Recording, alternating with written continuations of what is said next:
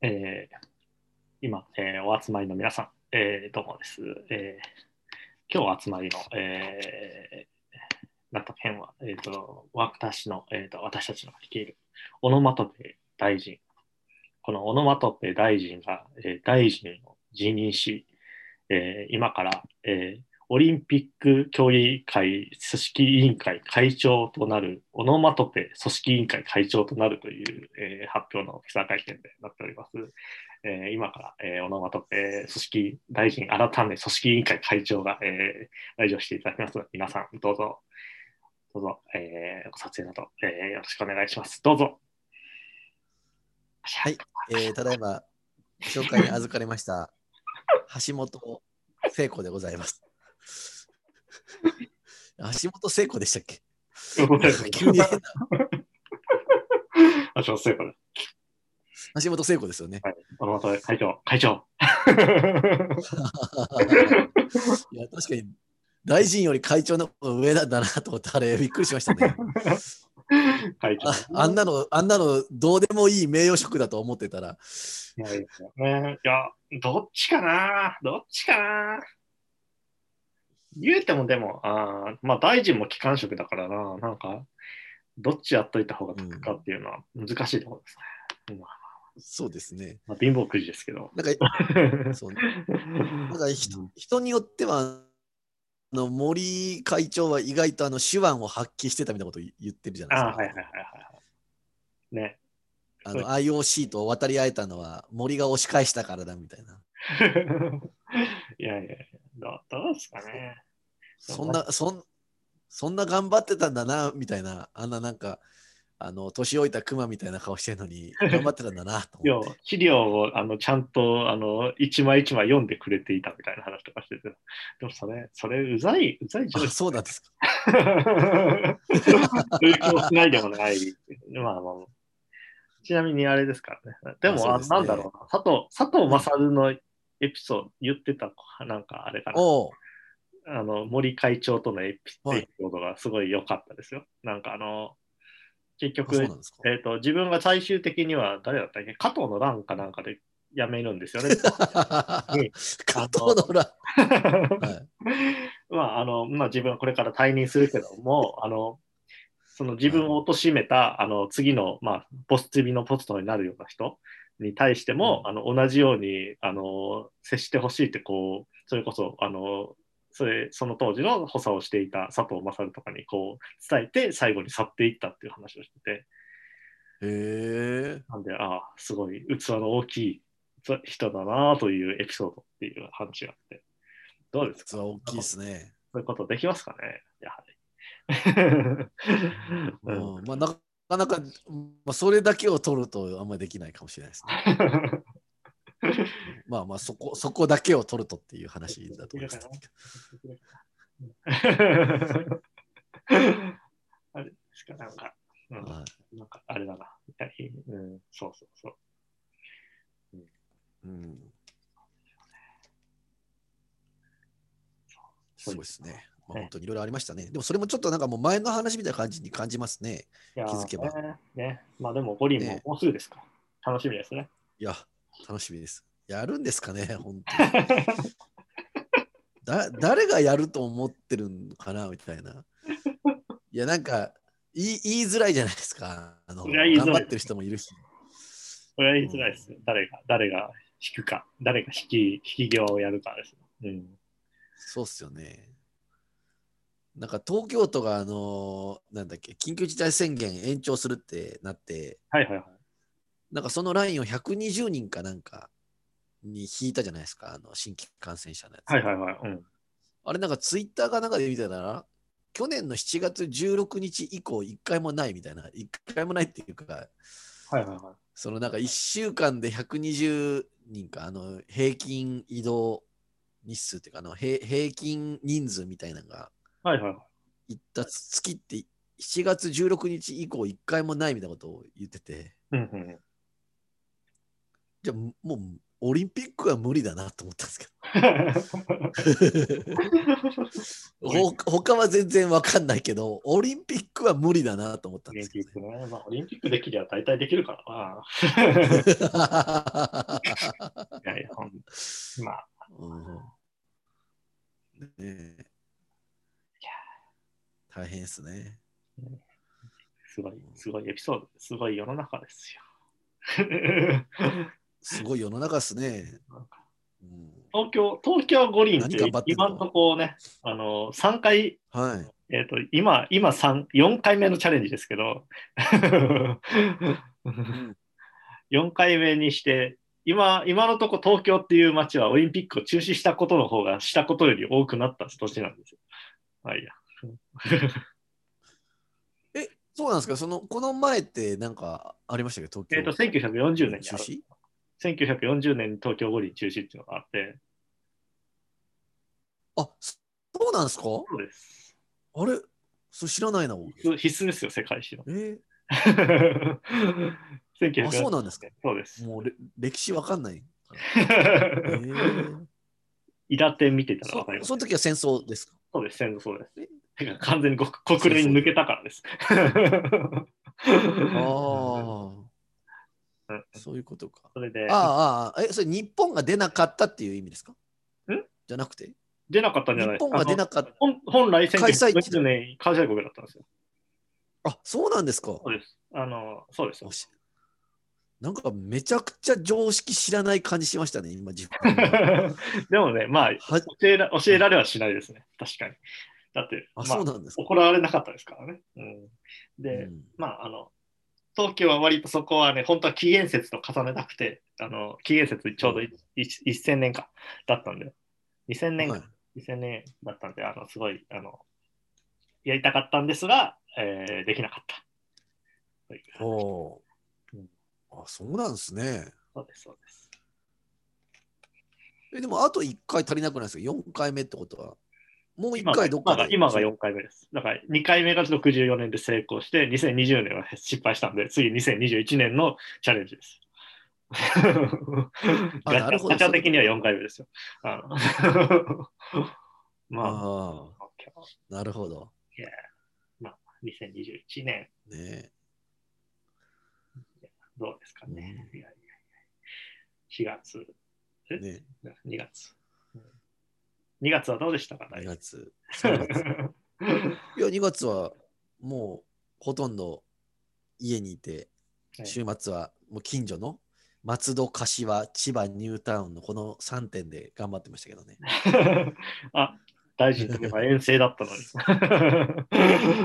そう、もうどこも行かずに。へえ、うん、千葉。結構この辺、自分の住んでる近くって割と便利だなってことに最近改めて気づきましたけど。なんかあのー千葉ニュータウンに日本で一番でかいホームセンターのカインズモールがあったりするんですよね。はいはいはいはいはい。お、カインズ。そうなんですよ。あと、そう、アウトレットもなんか、もう1時間ぐらいあれば行けるところが3つか4つぐらいあって、はいはいはい。なんか、はい。改めて便利だなって思いました。千葉、千葉、いいとこ。千葉ね、変な、変な議員をたくさん輩出してるという。そう千葉県知事選ややべえやつばっかりじゃないですか。なんか、県知事選すごいっすねジ。ョあ、そっか、なんかジョーカーみたいな、どうかみたいな。か河合祐介河合いう。河合祐介と思いましたけど、なんか、なんか聞いたことある気がするな。まあ、ななんとは言いませんけど、ね、なんか、なんかそういう感じになりますよね。なんか、なんか本人、本人が一番どう、そう思ってるだろうけど。本人一番苦そう。なんかこんな、こんな、なんかこんな字のやつ、なんかいたような気がするなって、なんか、ゲシュタルト崩壊を犯したんですよ。嫌ですよね。いや、でも、嫌ですよね。同姓同名が、あの、同姓同名の人ちょっと、あまあ、な感じ違うでしょうけど、それいやうん、ねか全国の河合感祐介じ微妙に違いましたね。全国の河合祐介さんは、こう、苦い思いをしているでしょう。まあ、うん学校行ったら白塗りしろよって言われるわけですよ。ベロも、ベロも白く塗れよって言われます。お前ジョーカーだったら。厳しいな。あれ、ジョーカーですよね、完全に。まあ、ジョーカーですね。うんうん。ねジョーカー、ジョーカーもしくはクッキーですからね。うん。あうんそうそうそ変なやつばっかりだもん、なんか。う。いや、大臣、大臣でも同姓同名の人とかいたことないですよね。どうですかね。まあ、私いないですね、誰も。本名、本名で普通ググったりしたこととかあるじゃないですか。えー、したかな？してないと思いますね。えそんなことしたことないですか？全えーえーいや、それちちっちゃい頃はしたことあったと思いますけど。なんか他でなんかうん意外と意外とななんか謎のなんか陸上大会でそこそこ名前が書いてたりすることとかあるじゃないですか。あーそういうのありますね。ああいうの見て、あ、こんな、こんな、俺と同じ名前のやつはこんなことしてんだって思うやつあるじゃないそうそうそう。ありますよね、そういうのね。そういうね。そうですよ。まあうん、いろんな世界。まあ、選挙もね、いろいろあるわけですよ。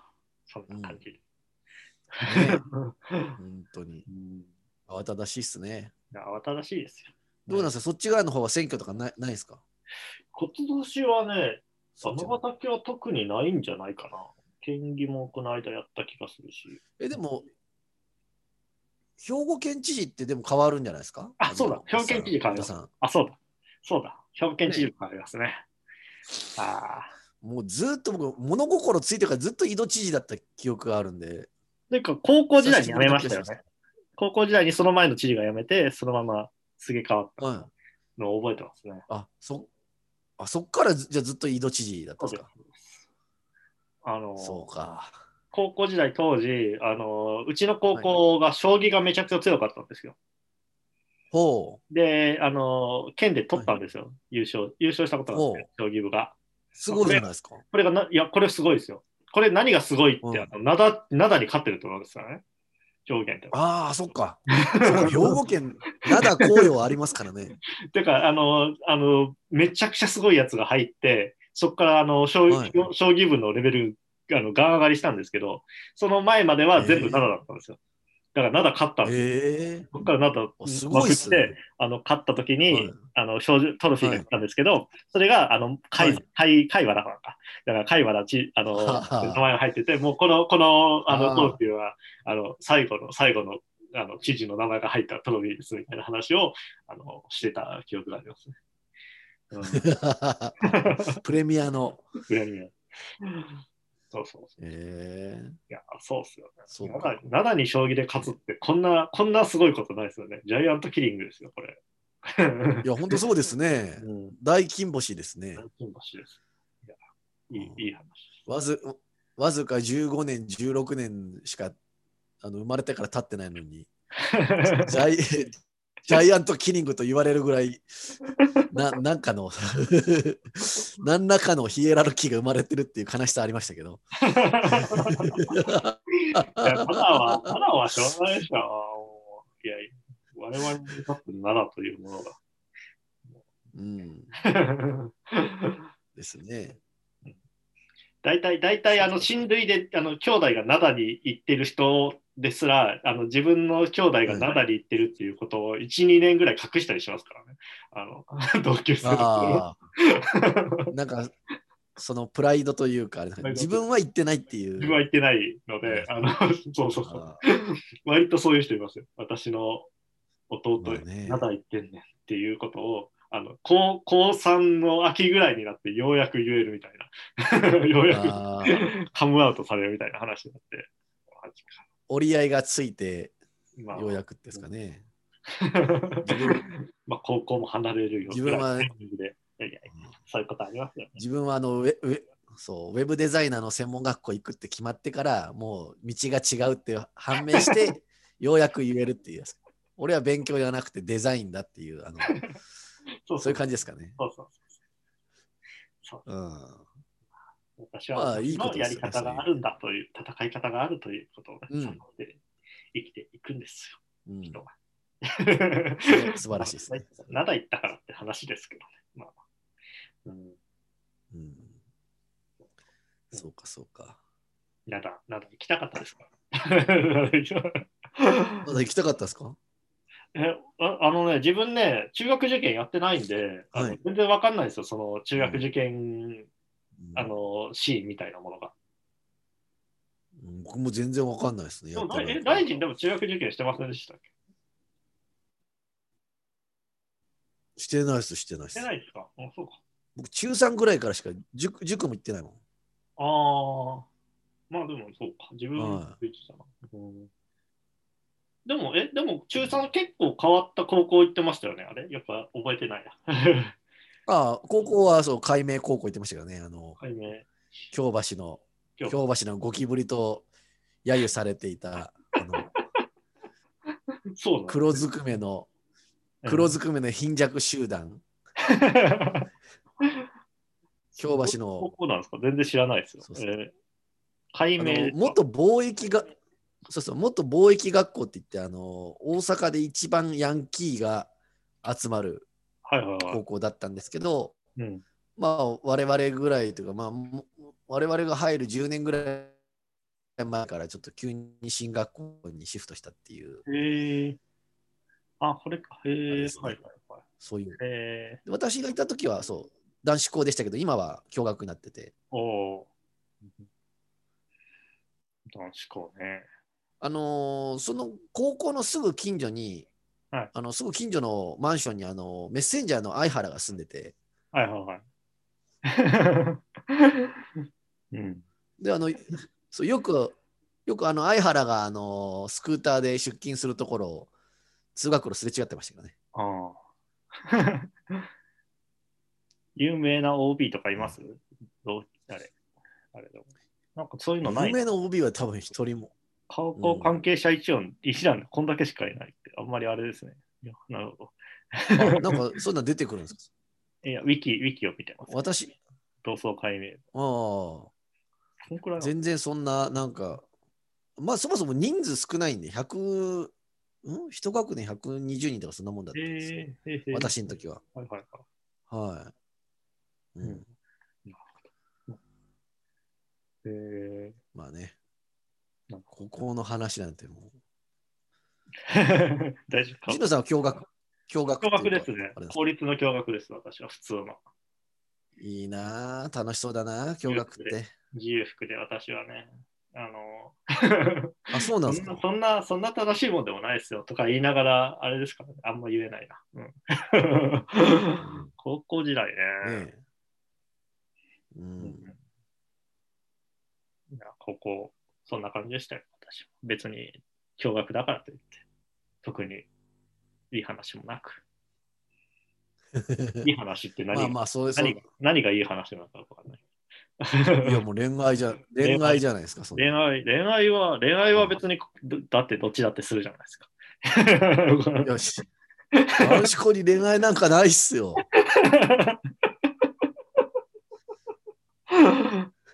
いやいや、あの、なんだろうな。私、私、あの、氷点下でも最ものんびりしている高校と言われている高校だったんで、あの、本当にののんびあ、りそうなんですか？あの、なんかね、あの、丘の上にある、別にあれですけど、丘の上にある公立高校です。あの、しかもめっちゃキャンパスがしあの綺麗なところなんですよ。あ、そうなんですか？でなお。かつ見晴らしがいい。そうそうなおかつ自由服で、あの、すごいダラダラ3年間を過ごせるという高校に行ってしまったので、ダラダラ過ごしてしまいましたね。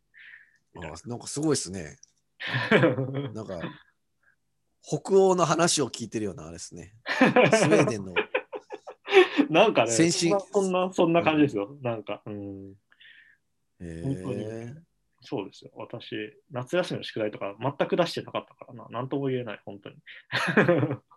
あ、そうなんですか。うん、そんなダメな高校でした、そうか高校時代だったのへで、え。本当に。だからいいなそうですよぁ。。うんもう私は受も験生う一回ちょっと共共学やってみたいなと思いますけ共学？ど。うん共学だからって何かってことないですよ。俺逆に私立行っときゃよかったなってめちゃくちゃ思いますけどね。私立ってだ男子校ってことですか？男子、いや、男子校は別に。いや、共共学の大義校男子校でしょ。なんですか、共学行ってたからって何とも思わなかった。私立行けばよかったって。全然た対義語なってないじゃないですか。いやいやいや、そういや男子校は、男子校は俺は行きたくないです。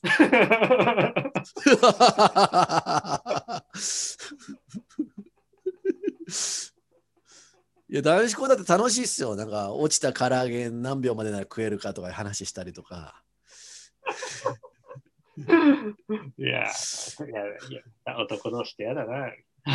そう。大体こう、なんかね。しか、も私は吹奏楽部だったので、基本的に男女比があの1割に満たないような状態でしか生活してないので、あの本当に男しかいない集団とかになると、本当に私は向いてないので、うん あのむしろめっちゃ苦手ですからね、あのホモソーサル集団みたいなの。は。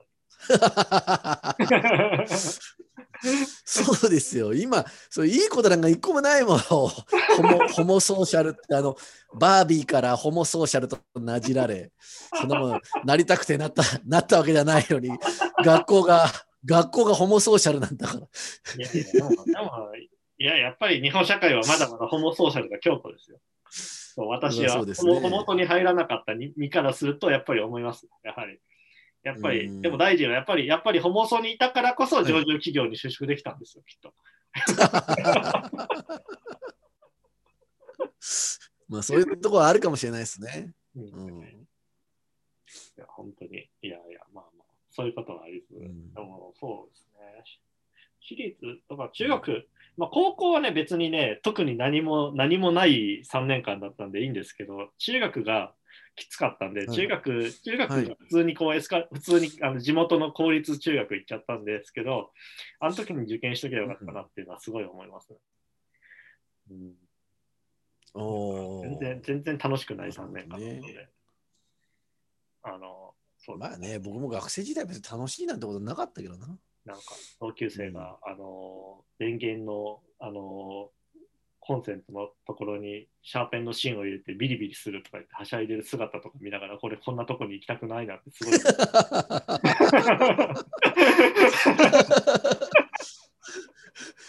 アホですね。だって、ほとんどさ猿と一緒じゃないですか、そんな。あの本当にね猿以下なこととかめちゃくちゃ流行ってましたからねあのなんだろうあのすごいね柔道の締め技をして陥るのを楽しむみたいなことがやってて あーあったあった、そそれあったわ、それ。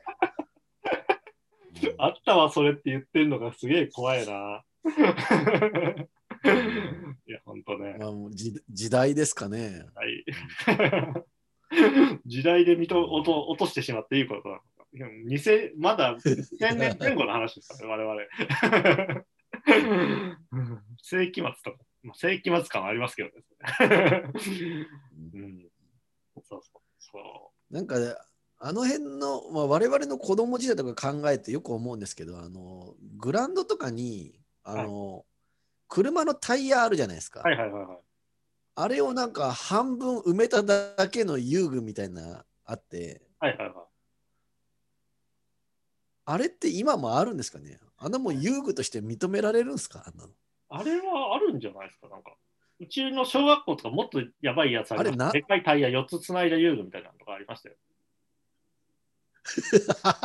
俺ね、5歳の時にそれに惹かれた。なんでタイヤ、え？そうなんですか？自分で自分で遊んでたら前に落ちてそのまま引かれて、はい。あの結構、結構、え？危な。いや、めっちゃ危なかったんですよ。あの、親、親、親、あの、俺のことちょっと死んだと思ったらしいですから。えー、そうそうそう。あの、そこ、特にないですけど、なちょっと、ちょっと頭がおかしくなったぐらいで、あの大丈夫だったんですけど、あの、そういう、おなんかねやばいもんいっぱいありましたね。なんかジェット、なんかジェットスライダーみたいな、巨大スライダーとかああったけど、なぜか2年ぐらいでなんかなくなったりとか、あの、ーあーややっぱ危ないからとかね、々の世代のやばい遊具シリーズ。うんうん、確かにやばい遊具多かったっすね、本当に。いや、ほん街は危険がいっぱいですから。うんそうっすね。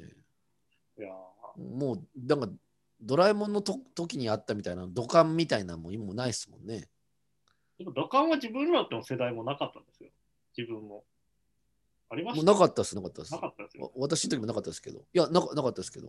だってあれも遊具じゃないじゃないですか。タイヤも土管も遊具じゃないじゃないですか。あれ、あれは資材置き場なんですよ、確か。あれ、ただ資材として。あーそういうことですかそうそうそうそうそう。別にとあれではないですよ。ああ、で、そこで子供が遊んでも、まあ別に文句言わなかったっていうそうそうそうだけな感じでとですすねそんな感。じです。あははは。だから空き地じゃないですよ。うんまあ、不法投棄の可能性もありますけど、まあ。なんかそういや、から、うんうそういや、唐木さんがあれですね、あの道路で子供が遊ぶのをなんか禁止する条例かなんかに、怒ってましたね。なんか憤憤慨、憤慨してましたね。聞きしてましたね。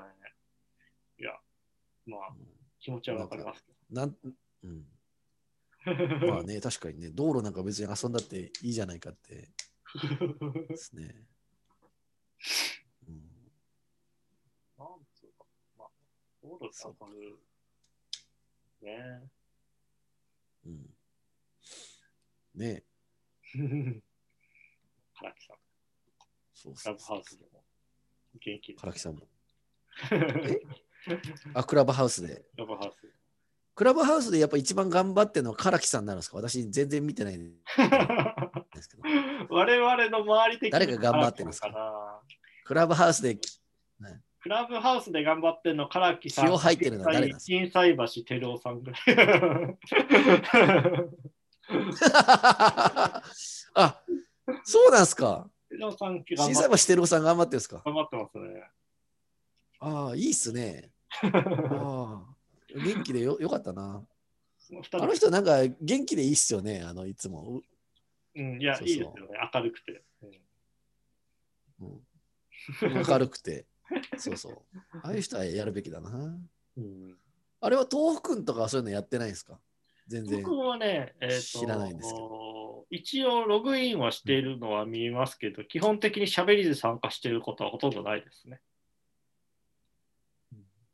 あ、そうなんですか？あんまり好きじゃないと思いますね。うん、そうか、そうか。あただ、あの、なあ。んだまあね、性格が向いてる、向いてないってありますよね。クラブハウスはなんか、あの、あれですね、うんあのログイン状況を見て暇、暇この人今暇かどうかを確認するためのツールになってますね、自分からすると。あの何分前にこの人 オンラインですとか分かるから、あのあこの人今暇なんだろうなと思って連絡するときにあの使うっていうので、別にクラブハウスでは何も見ないみたいな。ああ。一時期、ね、ミクシーも何分前にログインとか分かる一時期ツイッター、うんうん。そ そうですね。うん一時期ツイッターもそういう感じで使ってましたけどこいつ今つぶやいてるから今なら連連絡つくだろうと思って電話かけたりとか。ツイッター、ツイッターただ仕事しながらやってる人がいるから、そうそう、難しいと思そうそうそう、僕もそうっすよ。仕事しながらもう。ね。暇な時つぶやいたりしますけど。なんで、あの、クラブハウスだと、さすがにね、あの、仕事しながらやってる人はほとんどいないんで、あの、この、この時間なら暇だろうって、こう、連絡しやすくなるっていう、それだけのツールですね。なるほどね。そうか。そろそろやりたいなと思うんですけどね、クラブハウスも。うん勇気がどうしても湧かなくて。楽しいですよ。うん、これからの、これからの時背中を押してこれです。くれる。あ、もしもし。あの、実また消えたうん音が悪くなっあ、そうですた。か？あ、大丈夫です。あ、聞こえます。聞こえます。はい。なんか背中を押してとか、なんかあの、あれですよ、中年が情けないことを言うと、マイクが反応しなくなるっぽいですよ。なんか中年が今誰かが背中を押してほしいなって言って、甘えてんじゃねえよっていうマイクのこう判断 聞いてらんねえよっていう。誰も、誰も中年の背中を押さねえよっていう。背中なんかね、押してられるかっていう。いや中年に、中年に声がかかってくるのは仮想通貨のお知らせぐらいですよ。そういううまい話がありますみたいな話しかないですよ。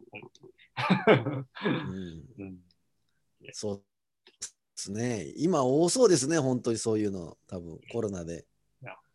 そんなのばっかり。うんいやー、なんだろうん、う、そんなこと思うそうか。そうそう。そう私はあれですよ。最近、あの、そう、キャンプ道具買うのにハマってて、お、ついに、ついに、ついに大臣うん、懸案の、そうです。ついにキャンプを始めてしまう。そうですね。へえ、もう始めますね。お間違いなく。ついに、ついに。ソロですか？ただやっぱね、高高いんですよ。いそうそう。あ いやーいやいや、もちろん奥さんとですよ。あはいーそうそうね結構道具が多くてどうしようかなと思ってるんですけどね。あーまあでも車買ったらね、全然いけますからね。うん。あとあのいつもね迷うのがあの有名なブランドが結構あってあのコールマン。スノーピークとかコールマンとかそうそうモンベルとかですねいろいろあるんですけどうんそれによく似せたパチモンが Amazon でめっちゃ売ってるんですよ。はいはいはいはい、ありますね。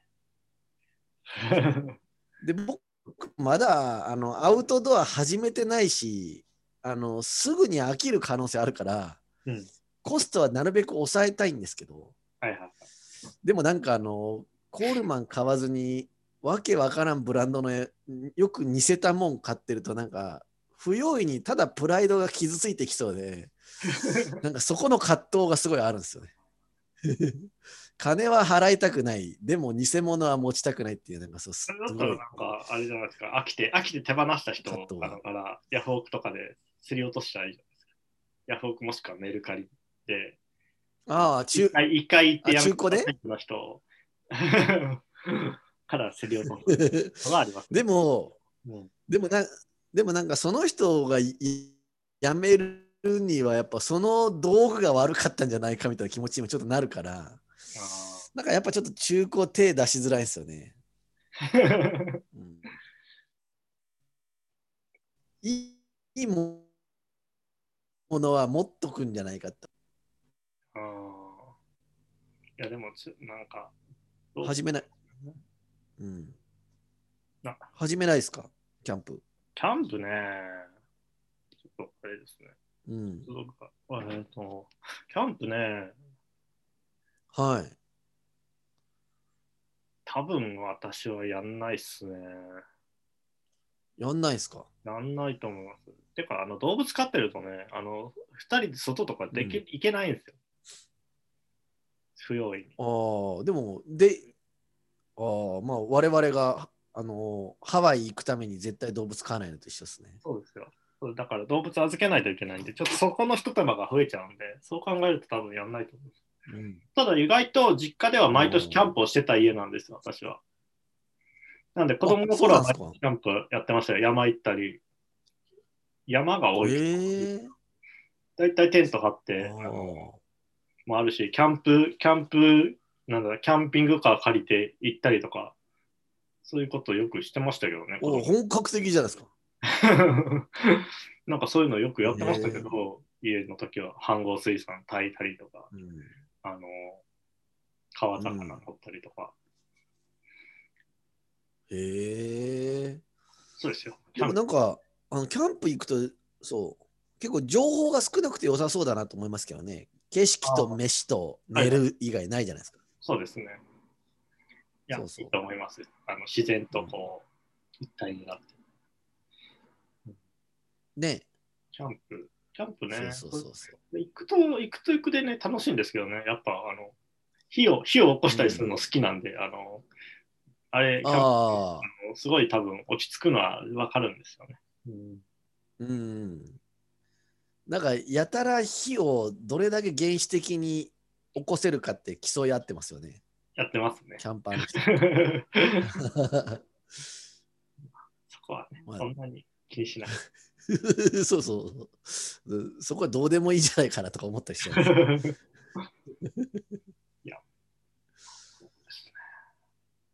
うん、なんかないですか？そういう趣味みたいなもん新しく。新しい趣味はね、うん今全くやってないかな。増やしてはないと思いますね。うん。あそうなんですか？土日、なんか始めようみたいなことを、今年、今年始めようとか思ったこと一個もないですね。うん。そうなんですか？あれ、私、あの簿記の勉強はしてますよ、今。おやってます？お、さすが。偉いですね。はい。あの、いや、実はそれが、はいあの、もう、お今月末に受けに行くんですけど、テスト。あ、マジですか？へえ。はい。なんかネット試験のやつ。ネット試験ってあれ、その場所行かなきゃいけないですよね、なんか。え、ネット試験は普通にどこでも、え、こっちではできないんですか？えー、ちゃんと調べてないやできないです。あ、そうなんだ。そう。なんかそういうデータセンターみたいなところが各所に点在してて、そこで受けなきゃいけないです。はいはいはいはいはい。はい。ただし、し、あの、どうしても、どうしても勉強する気にならなくて、はいはいはそう。なので、あの、折衷案として、あの、あれなんですよ、YouTube で全部勉強しようと思って。い。はいはいはいはい。2級ありましたっけ？でも3級ぐらいはあるけど。うんそうそう、3級と2級までありますね。まだ3級の途中なんであれなんですけど。そう、YouTube で、あの、い1.5倍速で、その、はいテキストの講義を聞いて今勉強してるっていいう感じですね。はい。そうですね。ソファーに寝転びながら、ちなみに受けるのははい2級ですか、イカのスルメ食いながら、あ2受ける級受けます。2級いきなり？無理じゃないですか？2級受けます。無理じゃないですか？いや、僕もそう思う。僕もそう思うんですけど。そうだって、だって、だって2級1ヶ月、2級1だけどヶ月って、あのじゃあ2級1ヶ月って1日3時間やっても結構 マジで。あのー だって、まあ、基礎的なことは知っているっていう自負をしたとしても、えー最後の1週間は試験対策に持っていかないといけないから、普通普通にガチの話。で、工業、だこうだって、もし下手したら工業簿記まだ進んでないでしょ、大事。全然その言葉出てきてないですね。工業簿記っていう。だってまだ3級の3級の6ですもん、僕。6コマ目の講義です。3、4いいきなり2から言ってもいいですよ、日照は。まあいいや、えー、商業簿記は。まあ、それを、そうそうえーまあ、まあ、まあ、やってみるのはいいいいことです。まあ、俺も何回も、何回も試験受けて外してるんで、なんとも言えない。あの、一回落ちるのもいいいい経験なんで、やってみてください。そうですね。まあ、それにこう、例えば6ヶ月後に、そう6ヶ月後に設定したって、うん。どうせ勉強するの最後の2週間後しか勉強しないんで、あ一緒だと思って、はい。あの、6ヶ月後に設定すると、その5ヶ月間勉強しない期間、ずっと嫌な気分で過ごすじゃないですか。なんか、しますね。この、そう、断るごとに、そういや、俺、日照簿記の勉強してねえなと思いながらドキュメンタリー見るの嫌なんで、そうだからもう嫌嫌な期間を短くするために、もう1ヶ月後に取ったっていう感じですね。はい。どうせし、どうせしないんだから。どうせ落ちるんだったら早く落ちたいと思って。まあ、まあ、自分は今年ぐらいで結構見積もっていたので、そんなに急いでなかったんですけど、いやー、ね、大人が僕日記にこんなにこう、混迷しているとは。どうです？勉強になりました？みたいな。借り方、貸し方分かりました？あいあのなんかもう理理屈で分かろうと思うとなんかあれですね。わけわかんないですね。なんかようわからんなと思いながら。まあでもあの YouTube だから必ず15分で終わるんで。あの そんなもうつまずいたところこっちの勉強半分以上手を動かすことですからね。あの、多分。手を動かすことがむしろあの、ほとんど手作業な作業なんであれ。あの、ああのそれ、まあ最後の1週間それやればいいか。うん。あまあでも、ぜひ頑張ってください。3級あも受けそうですね、た。3級も受けときましたよ。うんうん、そうですね。そうすればよかったなと思いますけどね。まああの手動かえ？締め切り終わっちゃってます？それ。締め切りっていうかもうずっと受け付けてます。空い空いてる会場があればそこにすぐ予約できるんで。なんなら1週間後でもできますけどね。なるほど。はい、まあ、うん、そうっすよね。俺もだから、今年ね、もちろんやりますよ。でビジネス会見取りたい。並行しつつやりたいっす、みたいなこと思ったりしながら、えビジネス会計？ビジネス会見。ビジネス会見、あんまり役に立たない。なんすかそれ？そんなんあるんですか？だから、まあ、会計の分析の方から見るタイプの資格の方ですね。はい。だから、あの、まあ言うても簿記はこう、へーあの、いわゆるやり取りから、あの、最終的に、えっと BS とか PL とかをこう作成するっていうのが方法じゃないですか。逆に、うんその PL と BS とかを見ながら、はあの企業分析をするためのツールですい。うん、っていう感じの、へえ、簡単に言うと。なるほど。でも、まあ、なるほど、大臣ね。は大人だから多分あの、バランスシートとか見ながら分析とかできる人だと思うので、すごい。できない。できないっすよ、そんなもう。足で稼ぐタイプの営営業マンですからね。いかに人情で売ってくるか。営業、営業コーデとか、わかやんないですか？え？もうこん、そうそう、なんとかなんとかお願いしますよっていう、こう、あの、日頃のに人間関係で商売作っていけよって言われてますからね、私も、あの上司からも。いつもお世話になってます。そういつはお世話になってます。手土産は、手土産何にしたんだってって言われることはたまにありますからね。どうでもいいだろうみたいな。マジでもいいよ、んなのマジの、いや、いい,、はいい、い営業感ですね。まあ、うちもそんなもんですけど、ね言ってまあまあそういうの、そういうの大事です。いや、でも、あの、そういうの大事だ大事なところもあるかもしれませんね。でも、あの、もう僕が偉くなったら全否定しますけどね。心の底からどうでもいいと思ってるんです。うんでも落語家の話とか聞くとそういうの大事だなっていうことをすごい身に染みて分かったんで、なんかそういうのする、まあ、それはそう昔は嫌いだったんですけど、そういうのを逆にするようになりましまあ、それはできる人はそういうのやったらいいいいと思いますけどね。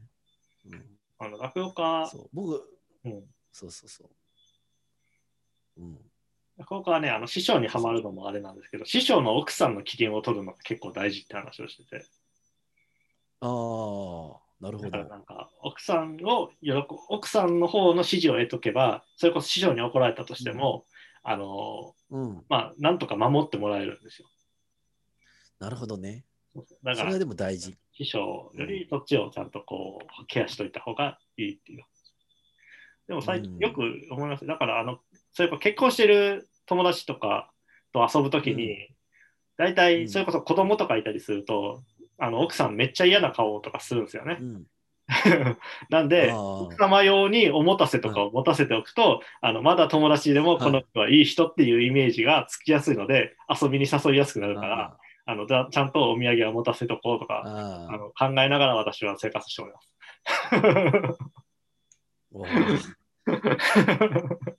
なるほどね。そうそれは素晴らしいですね。だから一時期僕あんまりそういうの聞聞かないタイプなんですよ。大臣の家に行くときに奥さん用に絶対お菓子持ってってた、そうですねそういうのを考えながらやる。あーうん聞いて聞いてるのかな？ちょっと後で聞いてみましょうかね、奥さんに。え？いやいやいや。まあいや、そうだよね。いやそんなその足を使って、なぜか会計分析のはずが足を使った営業の話になっている。あれ、またマイクが。なんか今日あれだ、そう。なんかちょっと電波悪いですね。私もこれ。こっちがねそうなんですよ。はい。こっちがね、多分あんまりね、最近ね、電波貧弱なんですよ。ソフトバンクエアが。あ、そうなんですか。そうなんですよ。うん残念ですね。いやいやいや。私 Wi-Fi 買いましたよ。Wi-Fi ルーター最近お。そうっす。ちょっといいやつに買いました。ああ。うちあれですからね、ソフトバンクエアですからね。ああ、それだ、それダメじゃないですか。ダメですよ。本当にダメだよ。あせっかく、せっかくマンション光ファイバー入ってるのに。うん。あのえ、嘘じゃあめちゃくちゃもったいないじゃないですか。そう言われ別ても安くもないでしょ、そんなの。えーっとね、微妙。ただ、あの夫婦でソフトバンクにしてるんで、両方とも2000円割引がつくんですよ、はいソフトバンクエアをしてるんで。だから4000円ぐらいはこう携帯代から全部引かれて、相対的には引かれてるんで、額としてはあんまり普通のネット回線と変わらないですけど、ただ、まあ、携帯代を含めれば、ちょっとは感はあります。なるほどね。でもソフトバンクでも別にソフトバンクエア以外のそういうプランあるんじゃないですか ?2000 円割引になるような。うーん、いや、まあ、家族割とかも全部入ってますけど、あのまあ、それプラス乗っかれるんで、だからまあ、うんそれで我慢してますけど、でも、最近本当に貧弱ですね。うん。うん。いや、であの、YouTube 死ぬほど見て、はいはい。そうそう。YouTube 死ぬほど見て Wi-Fi の研究してから買いましたけど、ソフトバンクエアはちょっとさすがにまずいと思いますね 俺はそのソフトバンクエアでネットフリックスとか見てますから。でもなんかね、そう見れるけど、ただやっぱりあの9時とか12時とかの時のネット回線とか本当に終わりしてるんで、あのその時にはあんまりしないようにしていな感じですね。そうそう。こんなネット回線事情。さ切ないな。いやーうんそう我が家もあれなんですよ、その光回線で超早くしたいなと思ってたんですけど、はいはいあのうちのなんかマンションの構造自体がなんか電話回線で引いてるみたいなんですよ。古い、まあまあ古いマンションだから。はいはいはい。だからなんかもう限界が結構早めに来てしまって。うんそうだからまあいい Wi-Fi ルーターに変えたんで、まあこのい家の中では早くなったんですけど、ああ、そういうことか。ルーターが良くなったけど、回線は 貧弱なんだ。回線はよ弱いから、そう、なんかあんまり馬力自体はもうやっぱりもう限界があるっていう感じですね。えうん、多分うちもね、どうだろうな。でも駅前だから多分ね、そこそこ、あの、言うても駅前なんで、そこそこ補強してる類の方の場所だとは思うんですけどね。まあ、それでも全然あれですね。そんな、なんかえ駅前ってそんなに力あるんですか？駅前だったらみたいな。え、てか、中華料理、町の中華料理屋みたいな。だって駅前はだって電波混むじゃないですか、普通に人多いから。混戦するああ、なるほどね。そうそうそう。だから一応多分あの、あの、アンテナとか少しはは多めに配置はしているはずだとは思いますよ。なるほど。あの、ちなみにそうそう、ソフトバンク。うちの、うちのあの、あれですからね、大学の田舎の方のキャンパスはドアが閉まったら電波通通らなくなったりしましたけど、そういうことはないじゃないですか。ああ。そうか、まそうかあそ。れぐらいはっていう感じですよね。まあ、まあでも、うん言うても大概なもんですよ。みたいな感じですね。ああ。ねまあえ。でね、もこのなんていうか、そう、こういう自粛とかもこんだけ続いてくると、そういうのも結構考え始めますよね。いや、本当ね。Wi-Fi の電波がどうのこうのとか。ねなんかどんどん贅沢になっていくっていうか。いや、そうそう、家家のもんとかは、なんかどんどんなんか良くしていかないと、なんかストレスになそうそうそうそう。なると本当嫌ですからね。うん、そうなんですよね。我が家もなんか今までなかった棚買ったりだとか、はいはいはいはい。なんかあの観葉植物買っちゃったりとか、なんかそんな感じで やってますよ。まあ、うちもあれですね。うんまあ、椅子とか買ったりとかね。うんああ。ね、残念ながらね、テレワークは全然しなくなしなくなってしまったんで、あの椅子改造あの、結構改造に近いような気持ちに今なってますけど。うんそれ、それな、なんでテレワークなんないですか？なんかいや、普通に部ジムさん長が変わっちゃったんで、あ んま内部事情言ってもあれですけど、ああ、そういうことですか？また、また一からリスタートです。あそうなんですか？そうです。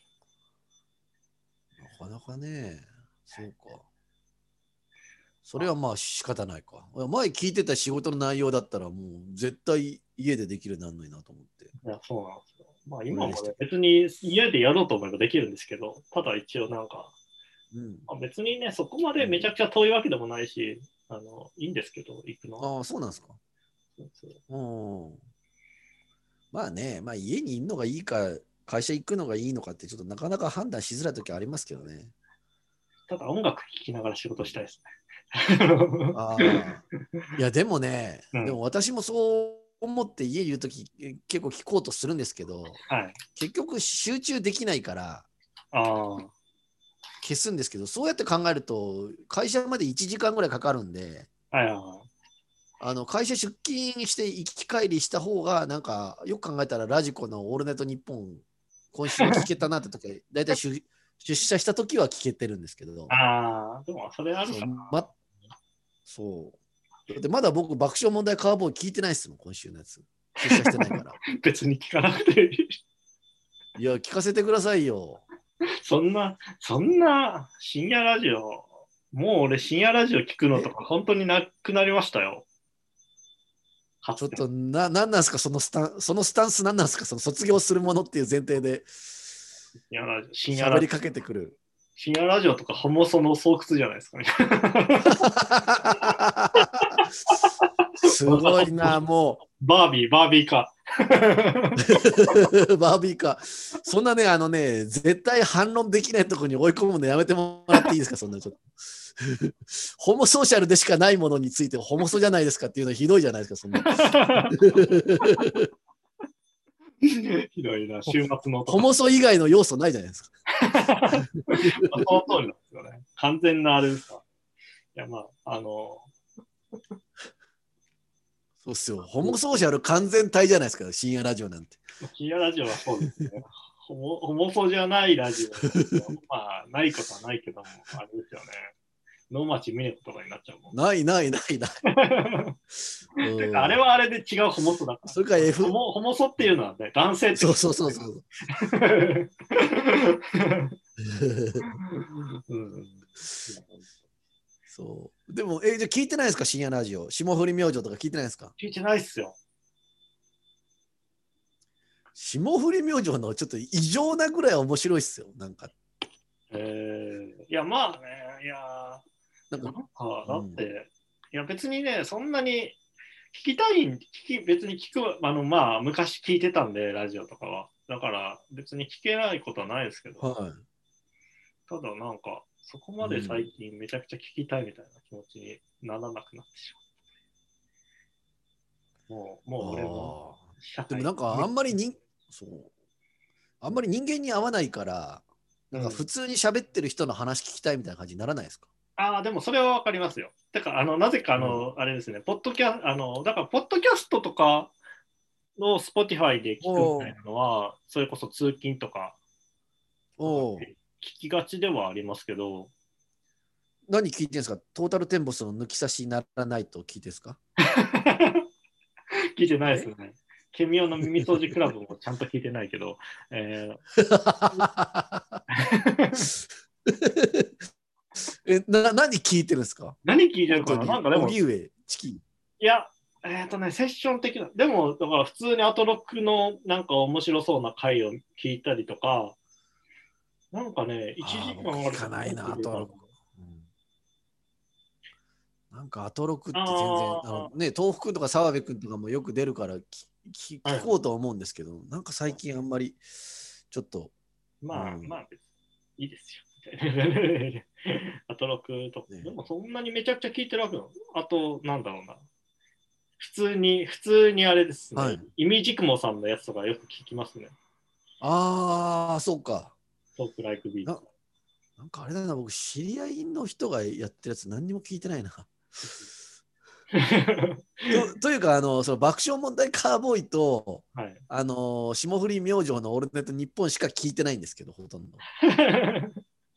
そうで、それ聞いてたら、それで4時間埋まるじゃないですか。そうなんですよ。そうですよね。うん。1週間に4時間やることがあるって結構大変で、いや、大変ですよね。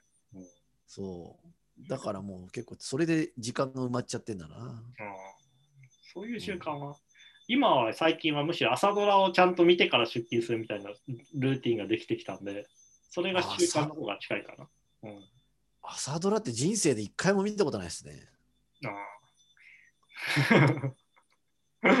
うん。今、いろいろ言おうとしたけど、やめとこう。うん。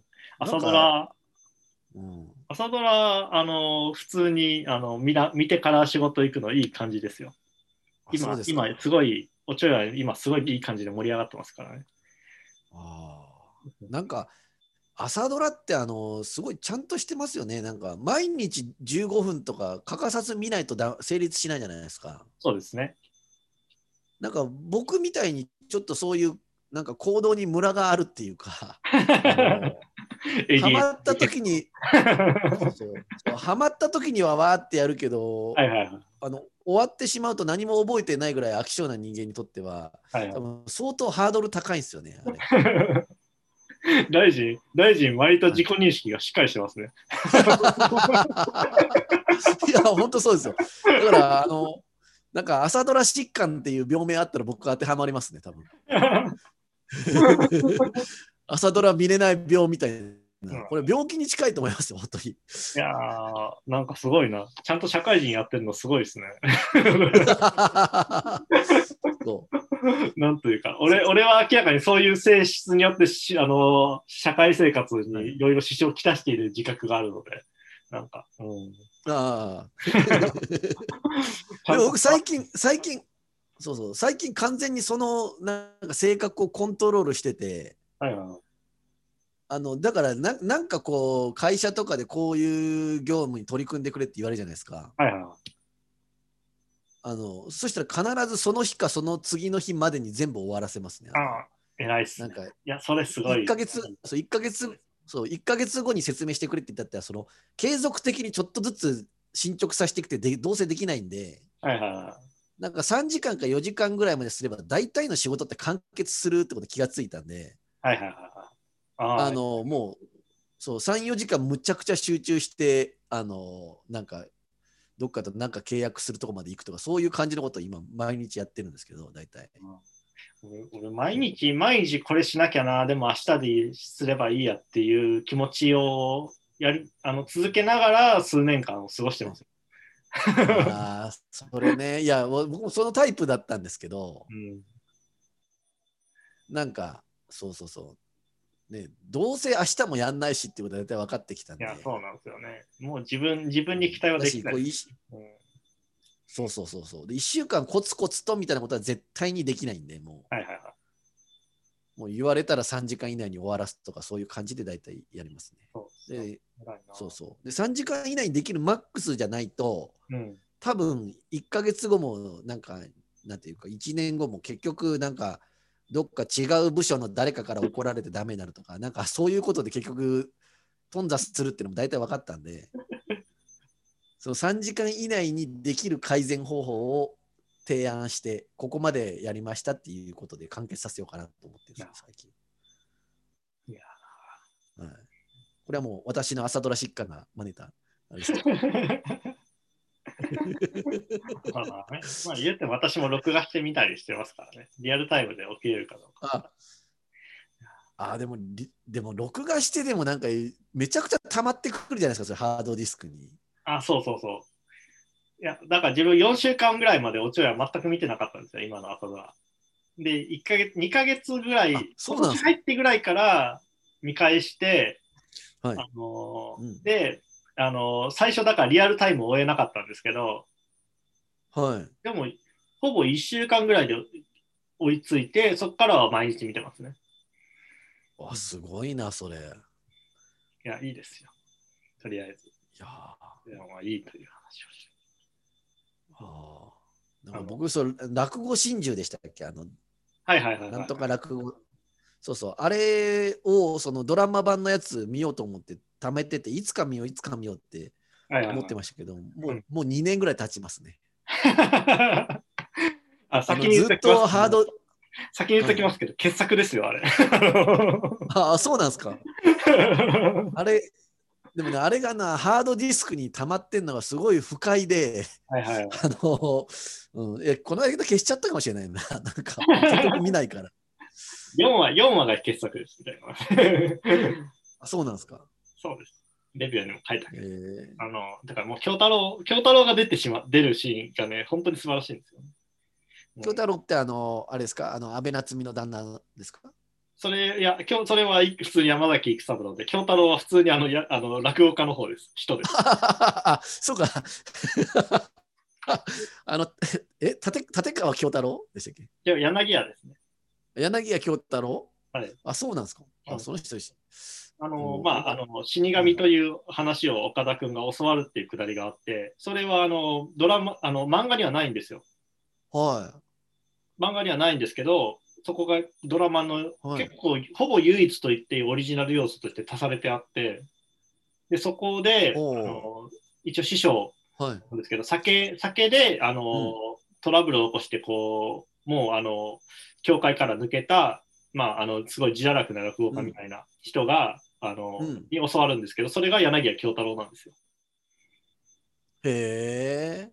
で、あのまあ、まあ、なぜ自堕落になったかっていうのは、まあ、戦争行ったからなんですけど、戦争になって行って帰ってきたら破滅的になってたっていう、なんかすごいありそうな。で、その、その破滅的な人間から死神という話をさ教わるっていうシーンが、あの、ドラマだけで加わっていて、で、なおかつその芸をつけているシーンとかがあるんですけどね、それがね、すっごいかっこいいんですよ。あの、へえ。見たいな、それだけ見たいな。そこ、そこね、あの、あれですよ、えっ、と、誰だっけ、声優の方の、せ声優、えっ、と、まあ、あの、岡田君とその、アニメ版をやっていた声優の、えー、わかんない、うん。最近本当名前出ないな。声優？あの、だアニメ版の真珠のヤクモの方の声をやっていた人がいて、えーその人が、うん。えーはい。誰だったっけな？誰だったっけな？うんバナナマンじゃなくてですか？バナナモンじゃないですね。えーそれはペペットか。えっと石田明ですね。石田明さん。石田明がもう出て。石田明すごいな。うん。そうそう。あの、アニメ版は石田明と山寺宏一の2人が、あの、メインの2人をやってるんですけど、山ちゃん、や山ちゃんやってんすか？あれの声。山ちゃんです。山ちゃんが山崎育三郎の方が山ちゃんです。やばいな。山ちゃん何でもやるな、本当に。いや、あの、マジすごいですからね。山ちゃんの、なおかつ、あの、ヒロインは、あの、林原めぐみなんで、本当になんかもう、声優の声優のほとんど、あの、マギ、あの、あれですよ、技巧、技巧の極極地みたいな話です。ウェザーリポートみたいな。サーリポートみたいな。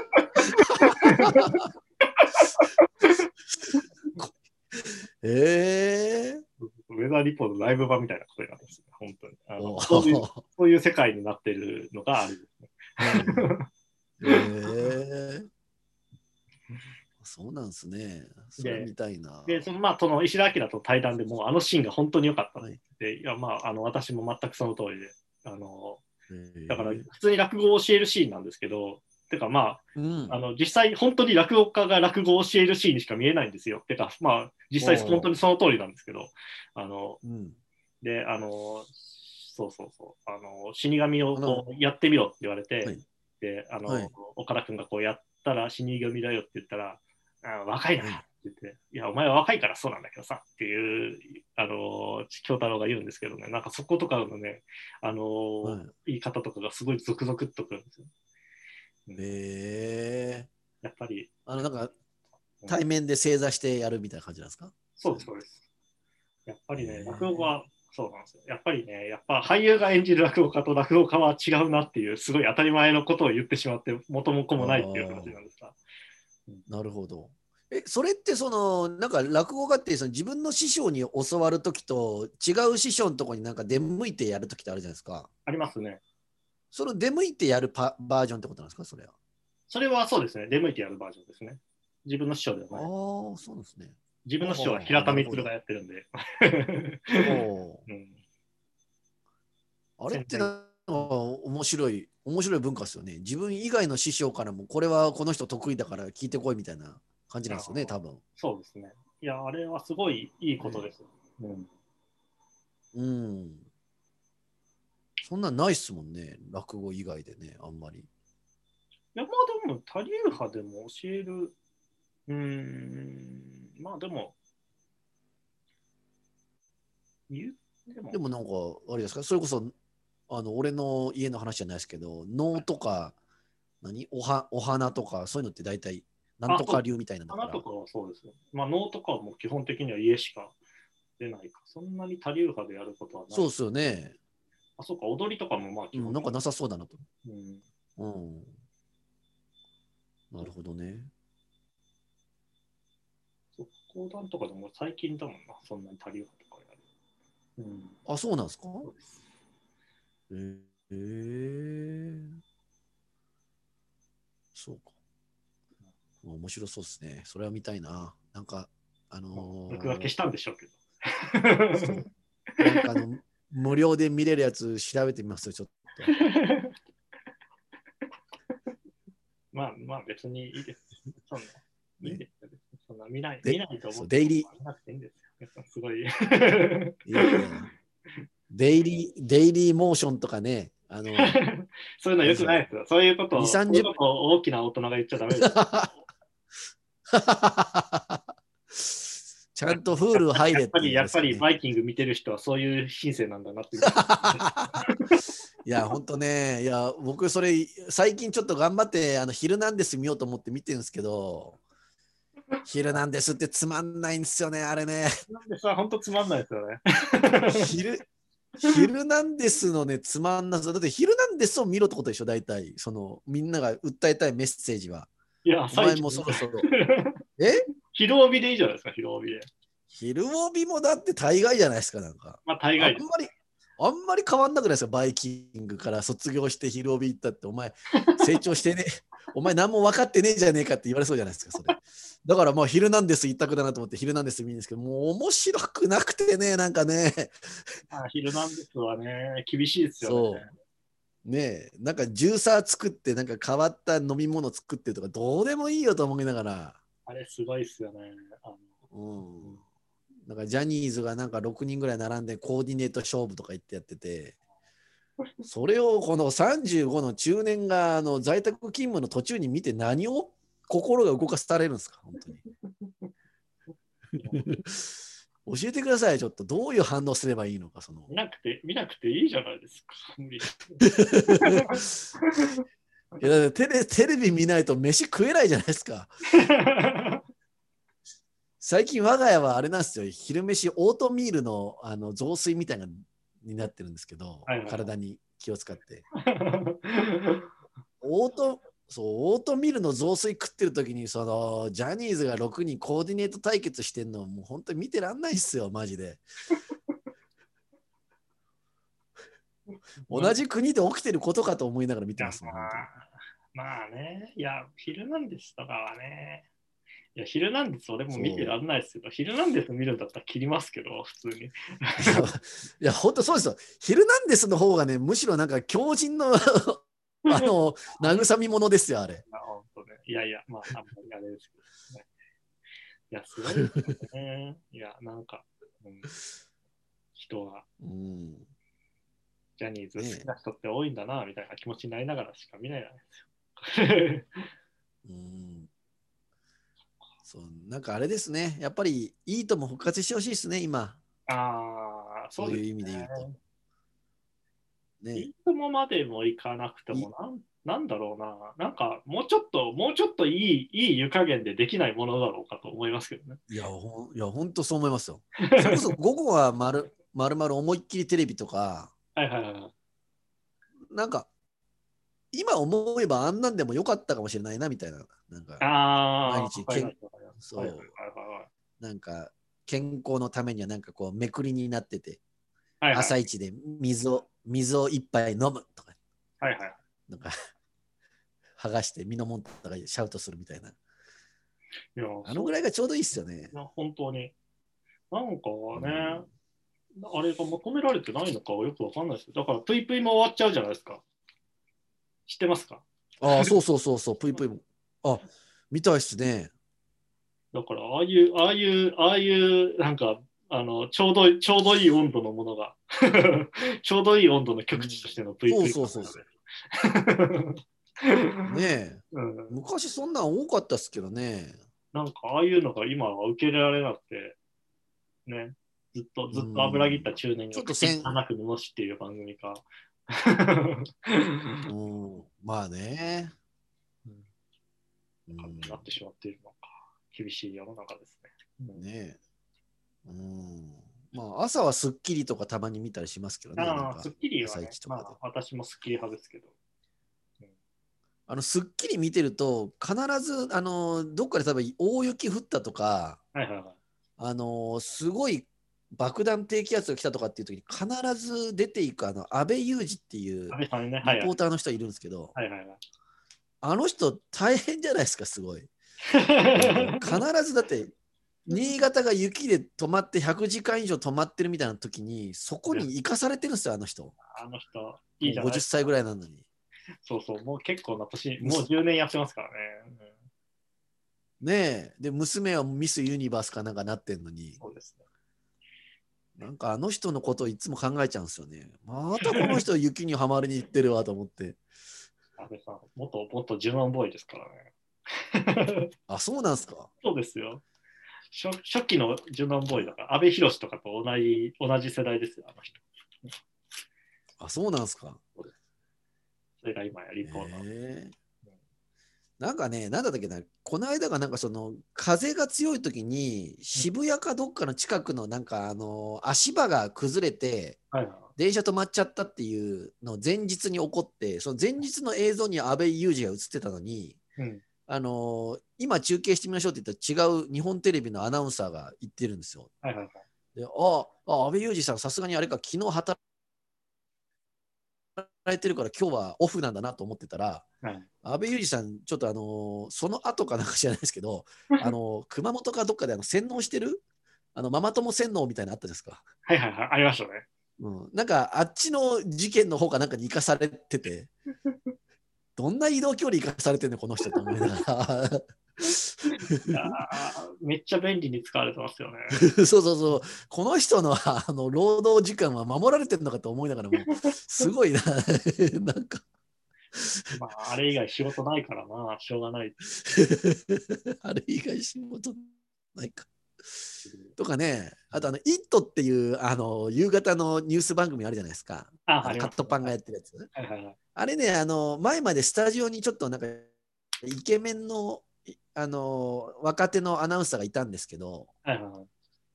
あのその人があのバイキングに出てたなんかなんだっけな諸星なんとかっていうやつが卒業して「イット!」に行ったんですよ。はいはいはい。そうだバイキングのアナウンサーが「イット!」に移動してそしたら、そいつがなぜかメインキャスターみたいな位置取りになっちゃったんではいはいはい。その「イット!」にいたイケメンの人が必ず中継に出されるようになってはいはいはい。なんかそれとか見てるとねなんかすごいなんかいつもなんか頑張れこいつってって思って俺いつも応援してるんですよすごい。いや、なんかね、まあまあ、アナウンサーすごろくもなかなか難しいところですよね。なんか、見てると。おそれこそ、スッキリ、まあ別にリ、うん、うんスッキリは、あの、三浦アナが辞めて、あの、朝の方に行くわけじゃないですか。うん、で、まあ、そういう、そうですね、ジップに行きますね。でみたいな話で、うんまあ、春菜が抜けてどうなるのかみたいなね、話とかあるわけです。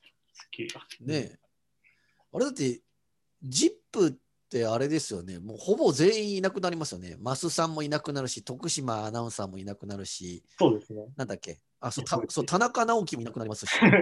山口さんは、言わない、言わ山口ない、山口さん。や山口メンバーじゃないですか。そう。あれ結構大 大幅に変わりますよね。まあそうですね。うん。なんかあの、マーティンどうすどうなるんだろうなってすごい気になってるんですけど、いつも。ああ。マーティン、どれ？飯食いに行ってる人？あれちゃうか。そうね、飯食いに行って、飯食いに行って人なんですけど、今リモートで行けないから、いや、厳しいです。でいつもあれあれ見てるときにあの奥さんの前だけであの、うんあ、マーティン始まったよって言って、どうも、こんにちは、マーティンです。今日もリモートでただ見てるだけって言って、行ってみましょうって言って、僕あの当てれこしてるんですよ、いつも。俺の仕事って何なんだろうな、行ってきますって言ってて。いや、本当ね。まあもうね、モコズキッチンもないですからね。モーズキッチンもないですからね。もう似て非なるものですよ、ジップってもう。そう考えると、ね、人入れ替わっちゃいましたよね。まあまあまあねえ、そうほんとそうっすよ。もうヘキサゴンぐらい元の原型なくなりますよね、そうですね。うん、で。あと、うんねえうん結構テレビも変わるな、本当にテレビ。ぐらいしか見ないですもんね、本当ね。そテレビの話ばっかりしております。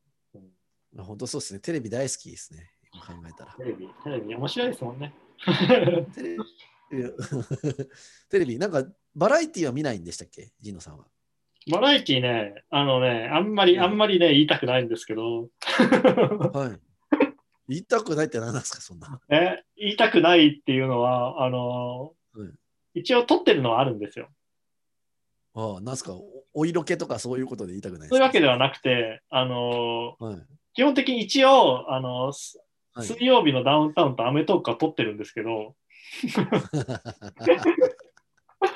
なんか水曜日とダウンタウンとアメトークを撮ってる男と思われるのがすごい今嫌だという気持ちになったんだよね。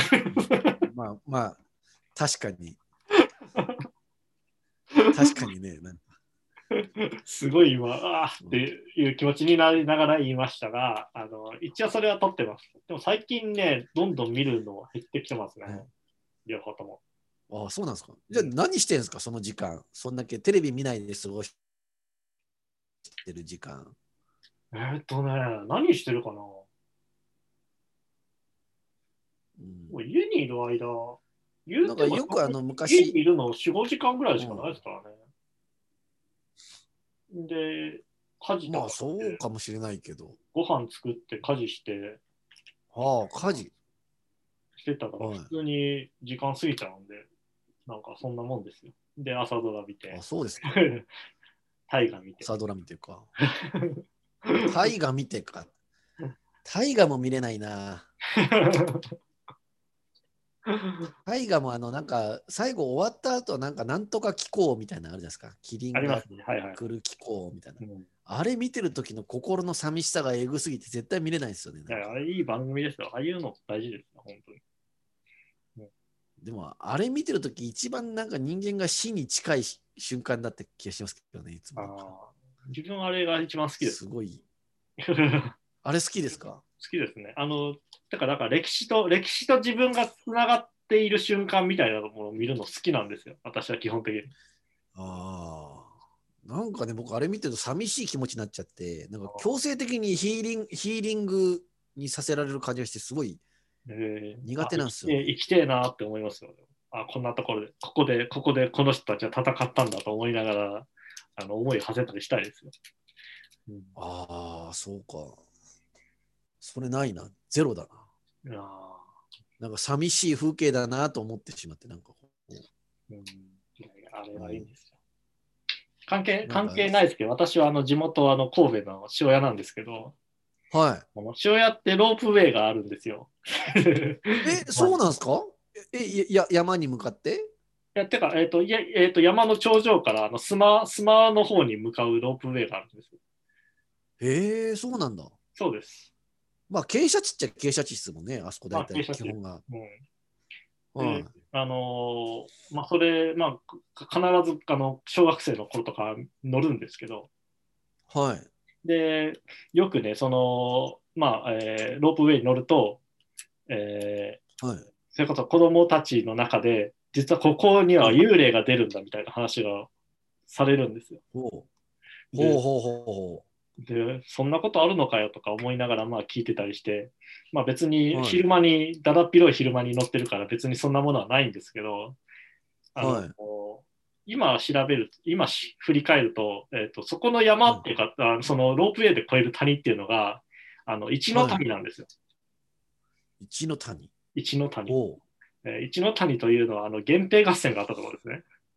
ほうほうほうほう。源平合戦の跡地なんですよ。だから、その、だから、子供たちが、あの、幽霊が出る、幽霊が出るって言ってたのは、あの、兵士家の落ち武者が出るってことなんですよ。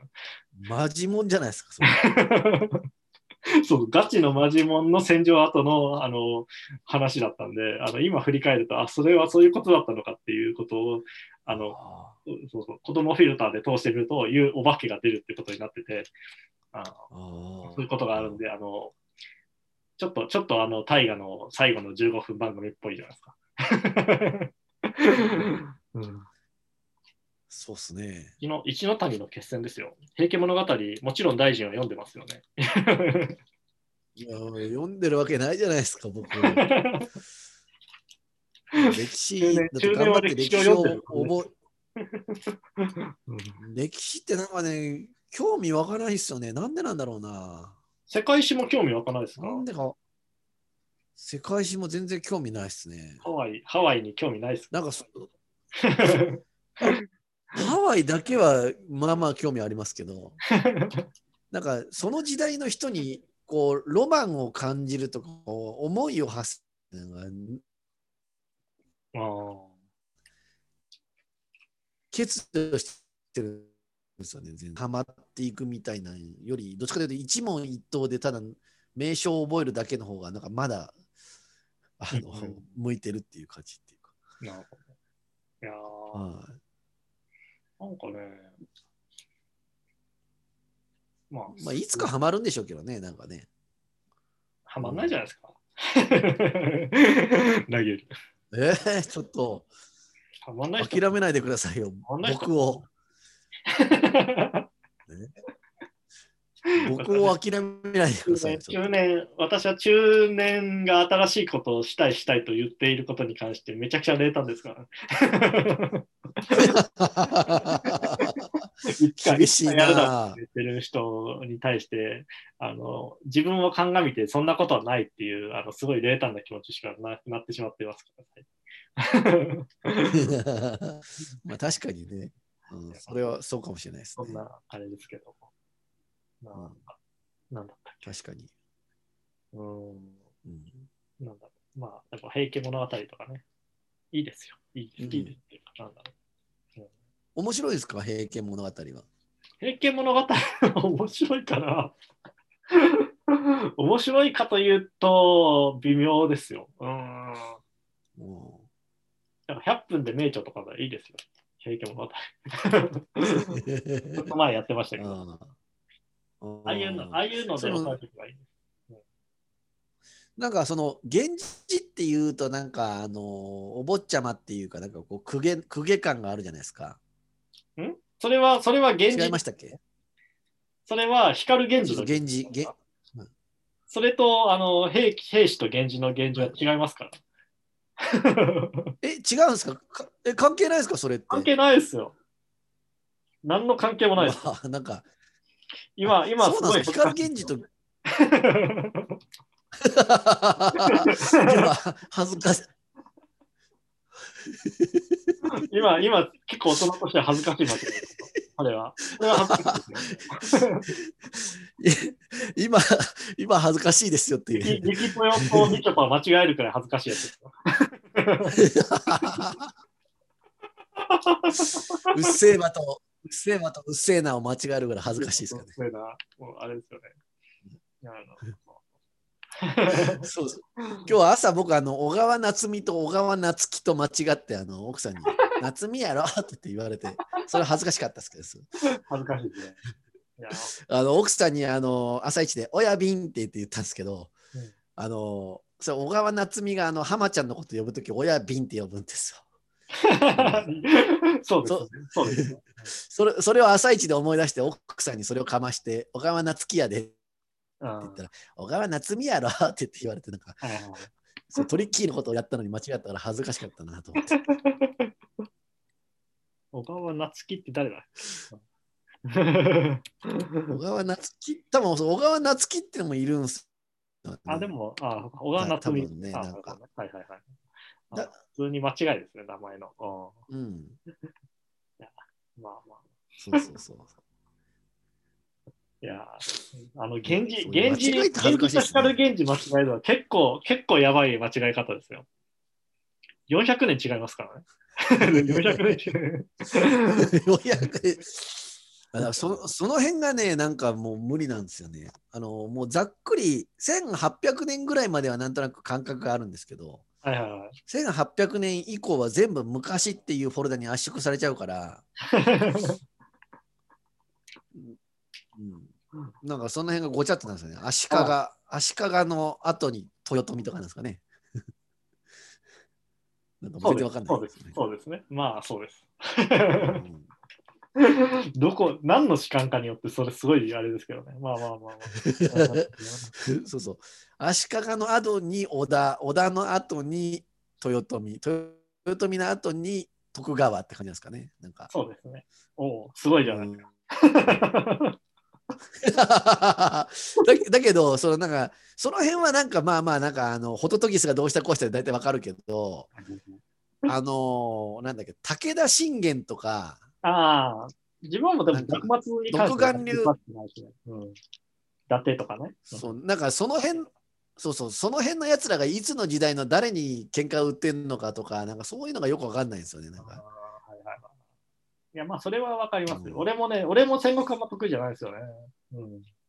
なんで、それはまあうん、いいですけどね。上杉謙信とかね。あの、うんあとあの、あんまり、あんまり、あの、神戸とかあんまりあのフィールドにならないので、あの、土地の感覚もよくわからないとか、結構あそうそうそう桶狭間とか言われたってあんまよくわかんないですよわかんないねですよね。岐阜、うん岐阜とかですからね、お織田信長。そう結構岐阜 岐阜フューチャーされるじゃないですかあの急にまあそうですあね。のそう三河とかだってだってね、みたいな感じですか。うん、ねえ。そう、よくわからんもんなと思って。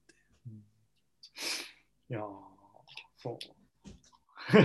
うん、ねえ、でもこんなもんちょっと、もうちょっとね、理解してないと恥ずかしいっすよね、本当に。いや徳徳川、徳川15代将軍全員何人言えます？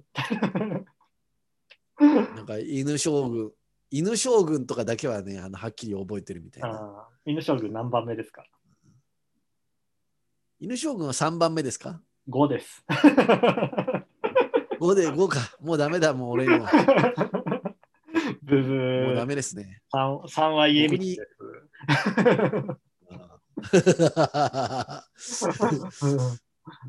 そうかそう。ダメですね。まあでも5僕は覚えてる。8、8は、はい、8は。8? 8、八8代八代目ってあれですか？えっ、と、8代目 M1 チャンピオンはアンタッチャブルじゃないですか。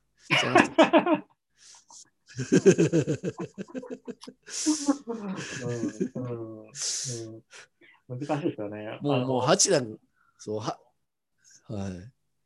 あの正あの正解が分かっている人がボケるのはあの笑って過ごせるんですけど分かんない人がボケてごまかそうとしてるのを見ると結構気持ちとしてはいたたまれなくなる。普通の普通のナチュラルな。ででもこれしかないんですよ、僕に残された手は。はい。いやその通りですけど。いやいやいや。いだって、徳川八代目なんか分かるわけないんだもん、そんな。や徳8代目は和夫とかそれぐらいしかないですよ これ放送していいかなうんえ、八代目ってそんな、そんな人気なんですか？みんな知ってる常識なの、それ。八代目って。え？8代目はあの言っていいですか？はい、言ってくださいよ。え吉宗ですよ。あ、吉宗って聞いたことあんな。アファレンボ将軍ですよ。吉宗、あ、暴れん坊将軍か。そうです。そう言われたら分かりますね。そうか、吉宗か。ああ、吉宗ね。吉宗って、まあ、クラブミュージックで言うとこの、あれですかね、モンドグロッソみたいな感じですかね、大体。ああ、そうです。どういう。そうっすよね。まあ、それは覚えとかなきゃいかんな、それはね。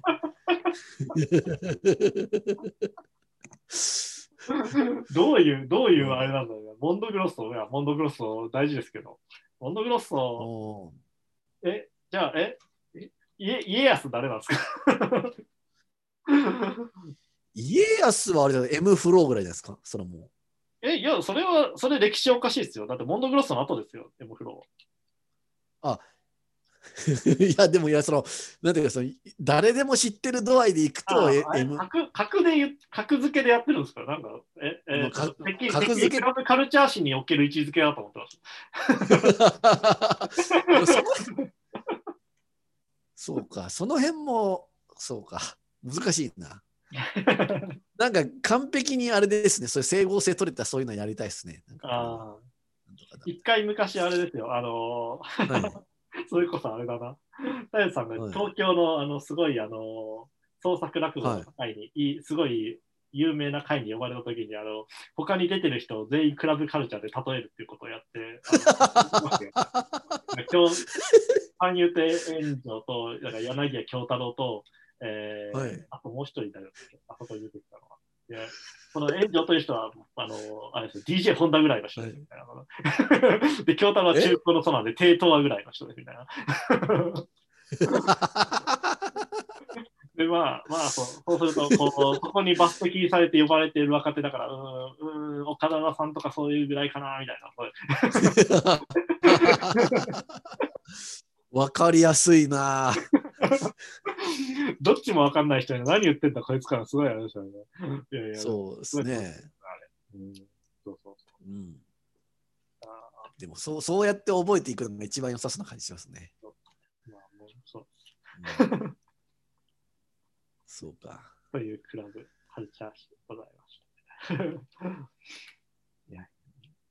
ねクラブのやつもな、あんまり最近聞かないしな。ちょっと一旦止めます。あ、はい。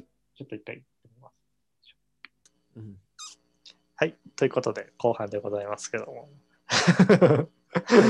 はい。いやいやいやいや。まあ、大臣がね、吉村、ちゃんとあれですよ、あの、中田、中中田敦彦チャンネルのあの徳川15代将軍の動画を見ないとダメですよ、大臣。そうか。エクストエクストリーム徳川講義聞かなきゃいけないですね、それは。そうです。まあまあ、あれ、あれ聞けばなんとなくわかるはずなんで。多分、多分あっちゃんやってるでしょ。やって、やなんかやってるか確認してないですけど、絶対やってると思って言ってますから。絶対やってますね。もう確かに、まあ、背に腹は変えられないから、もうあれでいいかなって気がしてきました、ね。いよいよ、あの散々バカにしてきたけど、バカにしながら。バカにしてたけど、冷静に考えたら、あれで知る以外に自分がこの先徳川15代触れることは二度とないと思うんで。頑張ってください。どうも、どうも、中田敦彦です。さあ、今日は徳川15代将軍。エクストリームって言ってエクスリーム。まず第一元気そうで。第一徳川家康。すごいそこの人。神様だったんですから、日光にまつわれてますからね。みたいな あ言ってそう、言ってそうっすね。うんいやそのままの勢いでシンガポール移住しそうな感じの。いや、本当にねいや、シンガポール。シンガポールいいな、シンガポール。シンガポール行きたいっすよ。すごい。ね。ね普通に。シンガポールねそうそう。そうそう。うんもう、この間、この間、クレイジーリッチ見返して、やっぱシンガポールいいなって思いましたよ。シンガポールっていいっすよね、なんか景気いいっすよね、すごい。いや、なんかね、んあの、あの、ペラッペラな感じがいいんですよ。まあまあまあまあまあ。なんだろう、こういう、こういう言い方あるか。ななんだろう。まあでも資本、資本主義の、資本主義のチャラい部分がすごい出てていいんですよ。シンガポール。そうっすね。ま あこんな感じでやってやっていこうよっていうその国の首相が掲げた理想のままにいってるっていうのはまあ珍しい国ですよね。かなり珍しい国ですね。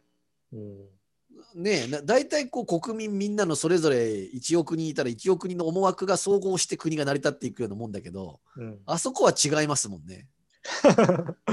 いやまあ実際どうか、うん。それが本当にそうなのかそう思い込まされているのかということは別として、うん。なんていうかまああの国のグランドデザインが、まあ、かなりかなりブレてないですよね。のからのブレが全くないので、まああのそこはすごいいいですよね。うん、いいいいとこ、思い。いいとこですよ。うん、やっぱり去年行きたいかな。あ僕も行く予定だったのに行きたかったな、そういや。クレイジー・リッチもいい映画ですからね、本当に。まあクレイジー・ジー・リッチ最高っすよね。すごいいや、あれ最高でですよね、あれ。あんないい映画ないっすよ。す。あんないい映画ない。あの、義理のおお母さんとあの麻雀で勝負するところが、まあ、最高ですよね。いやー、あれいいっすね。いやー、そうそう、うんマージャン、マージャン出てくるシーンと、あー何が、どこが良かったかな。なんかいろいろ、いろいろ振り返る。いやー、そうそうそう。そうそう。そうそう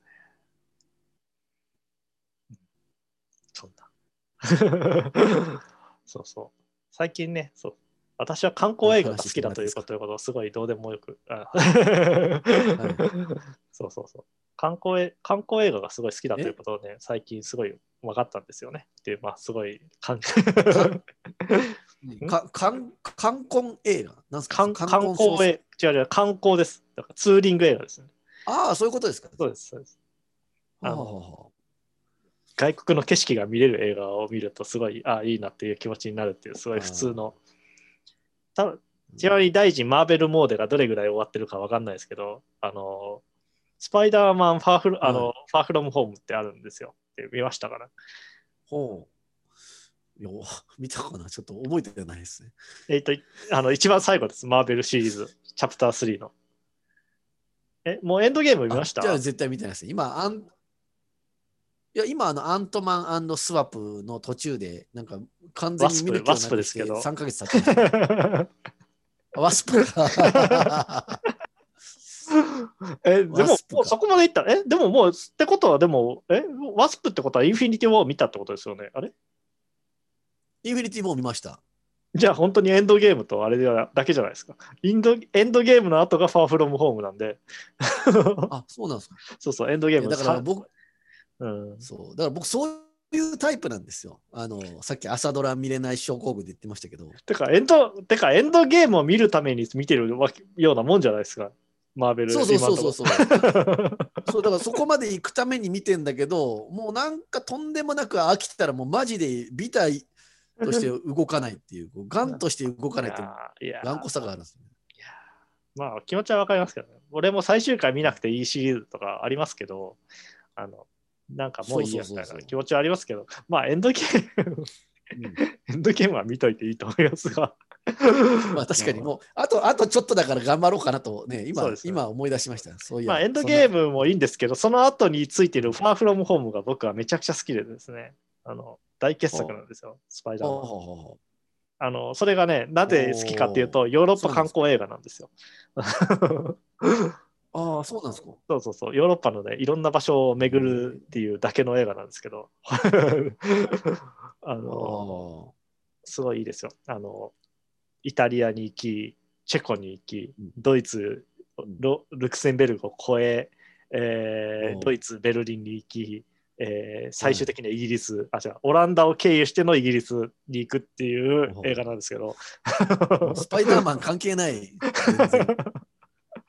まあその間にスパイダーマンもいろいろするんですが、なんか、なんかよく我々が見たことあるようなヒーロー映画っぽいシーンがいっぱい出てくる、すごいいい映画ですよ。なるほど。あの遊園地でバトル、あの怪人とバトルしたりとかするっていう、なんか、ああ、騎士、騎士感ありますね。既視感ありますよね。なんだったら仮面ノリダーとかですら見たことがあるような、なんかこう展開。確かに。なるほどね。すごいね、そこがいいんですよ。まあ、そんな、ああの、まあ、そんなファーフロムホームという話は置いといて。まあでもそういうのありますよね。あの僕もさっきまでずっと12話連続であのゆるキャン見てたんですけど、ドラマの。はいはいはい。あのあれ、あのなんていうか、このキャンプ以上になんかその女子高生同士のなんか友友情じゃないんですけど、なんかちょっとしたなんかそういうのがあって、はいはいはあのただ見てる側多分あのキャンプギアのい。うん、そのキャンプ道具の紹介みたいなところをすごく見たいんですよ。はいはいはいはい。うん、で、実際ゆるキャンで紹介したやつって、そのキャンプ道具として超ヒットしてるやつばっかなんで、はいはいはい。それそれをバンバン披露してほしいんですけど、なんか行こうと思ってた道が行き止まりになってつつかないっていうやつで2話とか行って、おふざけんなみたいな。早くキャンプ、キャンプしてキャンプギアを見せろよと。通行止めのシーンなんかどうだっていいんだよと思いながら、こうずっと文句言いながうんら最後まで見て、うんちょっと感動して終わったっていう感じですね。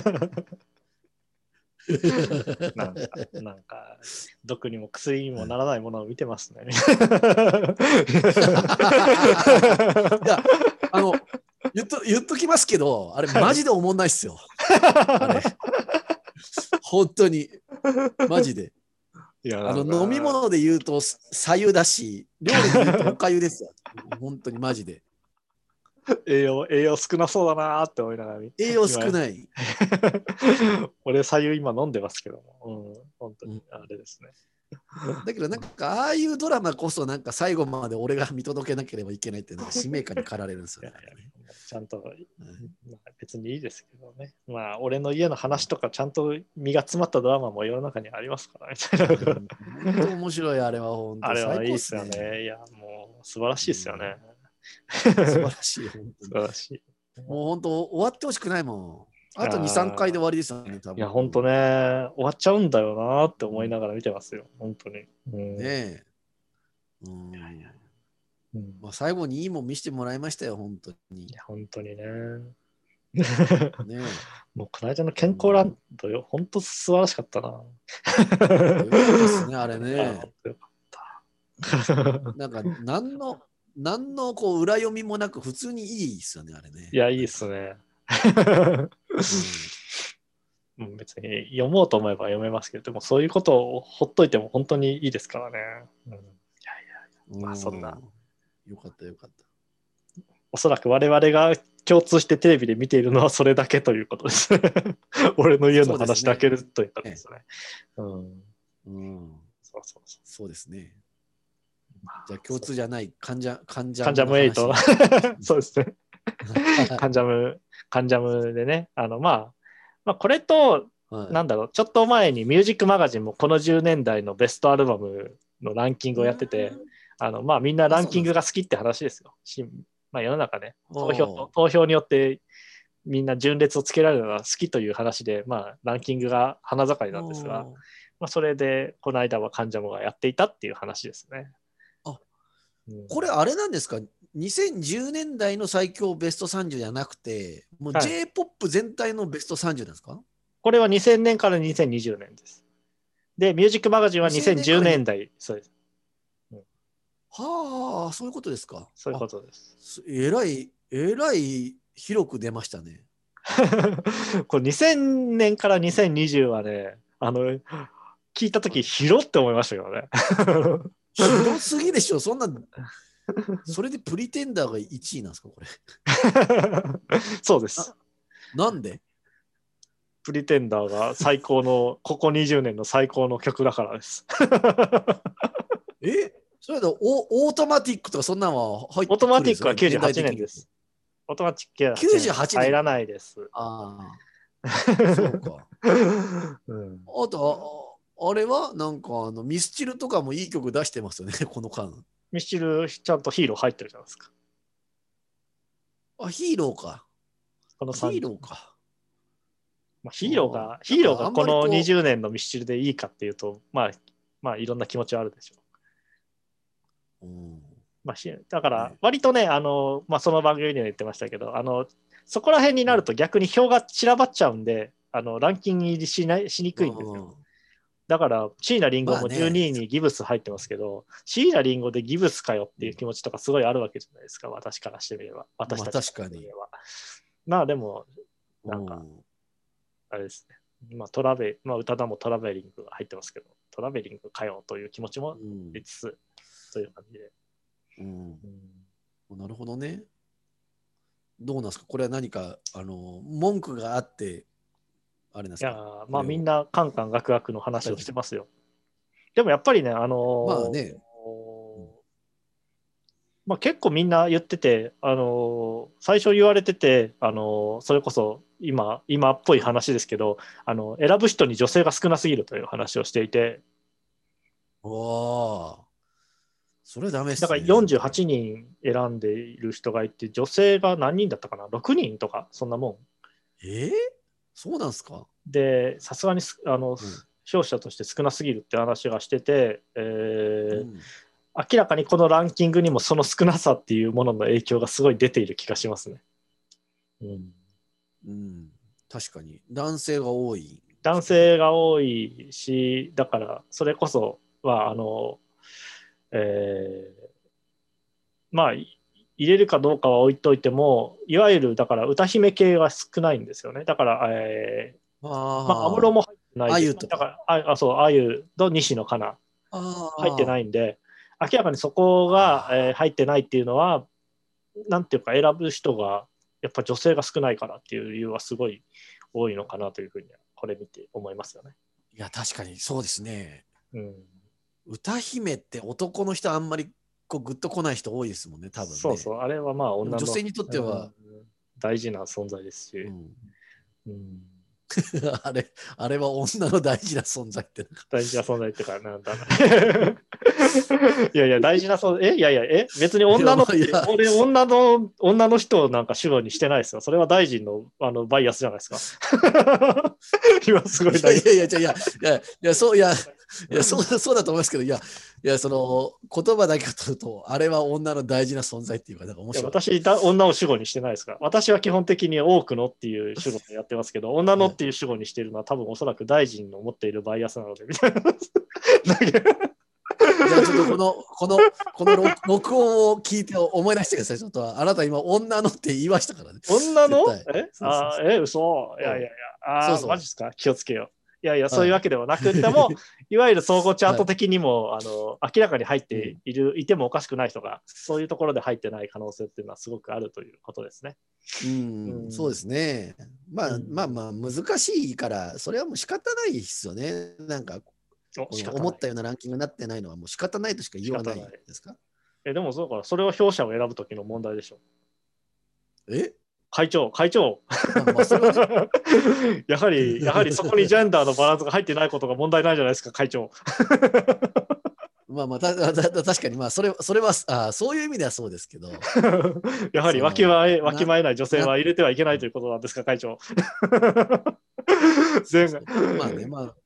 前半とうまくそれはそうですけど、そう。うんただこのなんかこの30個のその選び方について寸評するのはなんかどうなのかなみたいな感じでちょっと多少うん思うというか、ど誰がどういうふうにどうやったところで多分誰も納得しないものしか出来上がらないのは分かってるから、こう個別で見ていくしかないんじゃないかなっていう気はするんですけどね。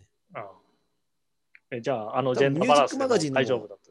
ジェンダーバランスでもいいということですか？いやいやいやいやいや、いいいやいやいやいやいやいいいいとは言わないけど、そう、いいとは言わないけど、まあ、あんまりこう、その、うん、どうどうやっても多分なな、何かしら出てくるんだろうなって。いや、それはまあ出ますよ。もちろんミュージックマガジンのも多分、まあそうですね。うんミュージックマガジン。ミュージックマガジンのももうんミュージックマガジンはミュージックマガジンですからね。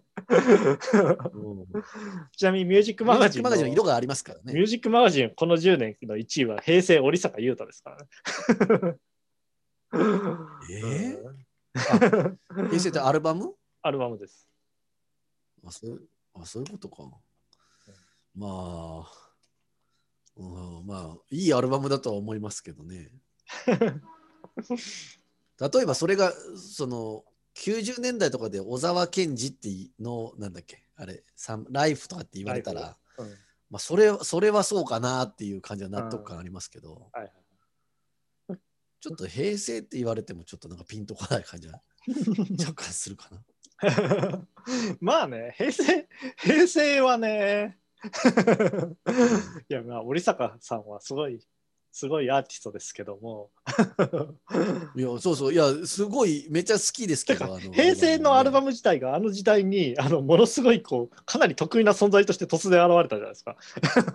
ね。うん、そうそうそうそう まだまだ位置づけがまだ全然定まってないアルバムなんで、あの、まあ、こそう、ま、そうそう、ねうんそう、これから振り返って勝ち付けしていくような感じなんですもんうね。ん、そうですね。だから、まあまあまあそれ、それの一発目をミュージックマガジンがやったっていうことなのかもしれないけど。まあ、それに近いかな。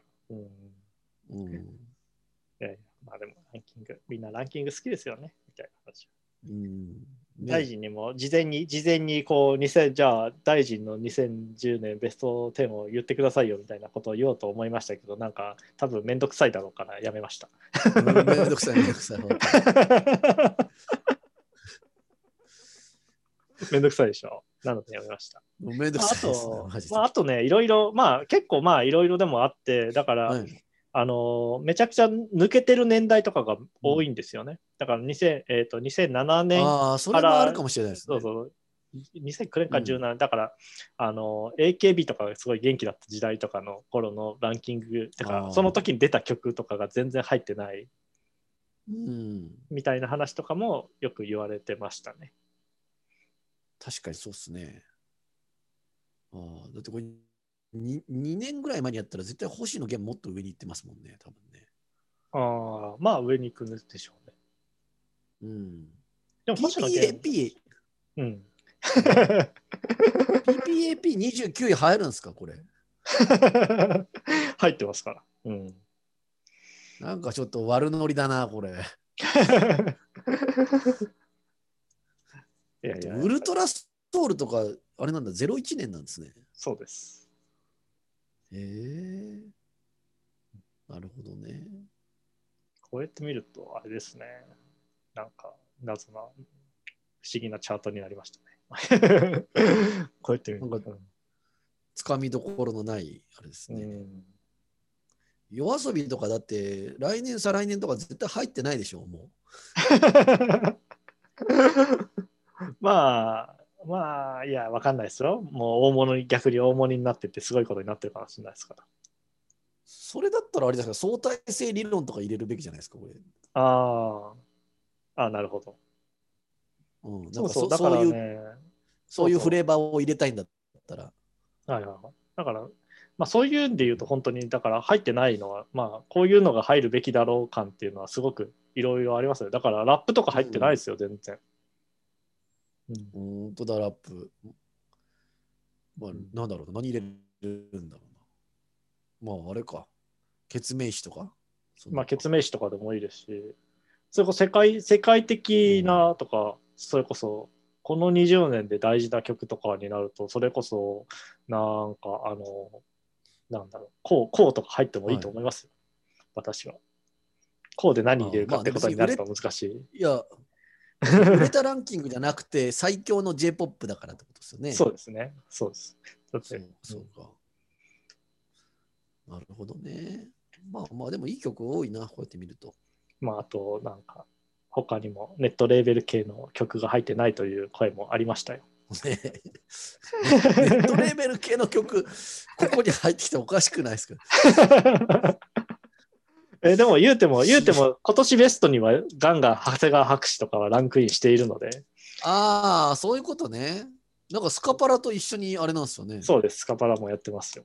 すごくないですか、スカ。長谷川博士、ってあの、あれですか、花束みたいな恋の、恋をしたの最後に言及される存在ですからね。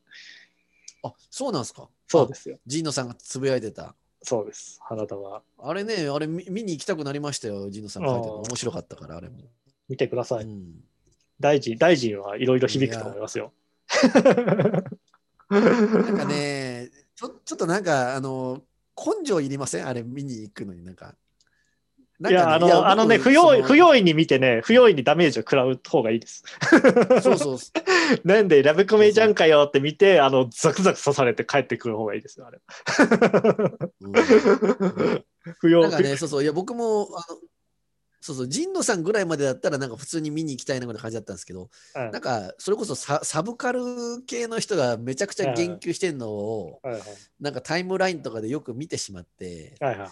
なんか、なんかまたこの種族の広場に遊びに行かなきゃいけないのかって思うと、ちょっとなんか、あちょっと腰が重いっていうか、別にまあ、そういうタイプだとは思 思ってはいるんですけど、なんか、ちょっとねそうです、よなんか腰が重くなっちゃった。てかまあ、シンプルに言うと、サブカルやめるって話なんで、あの、大臣は割と響くものがあると思いますまあ、見に行かないとね。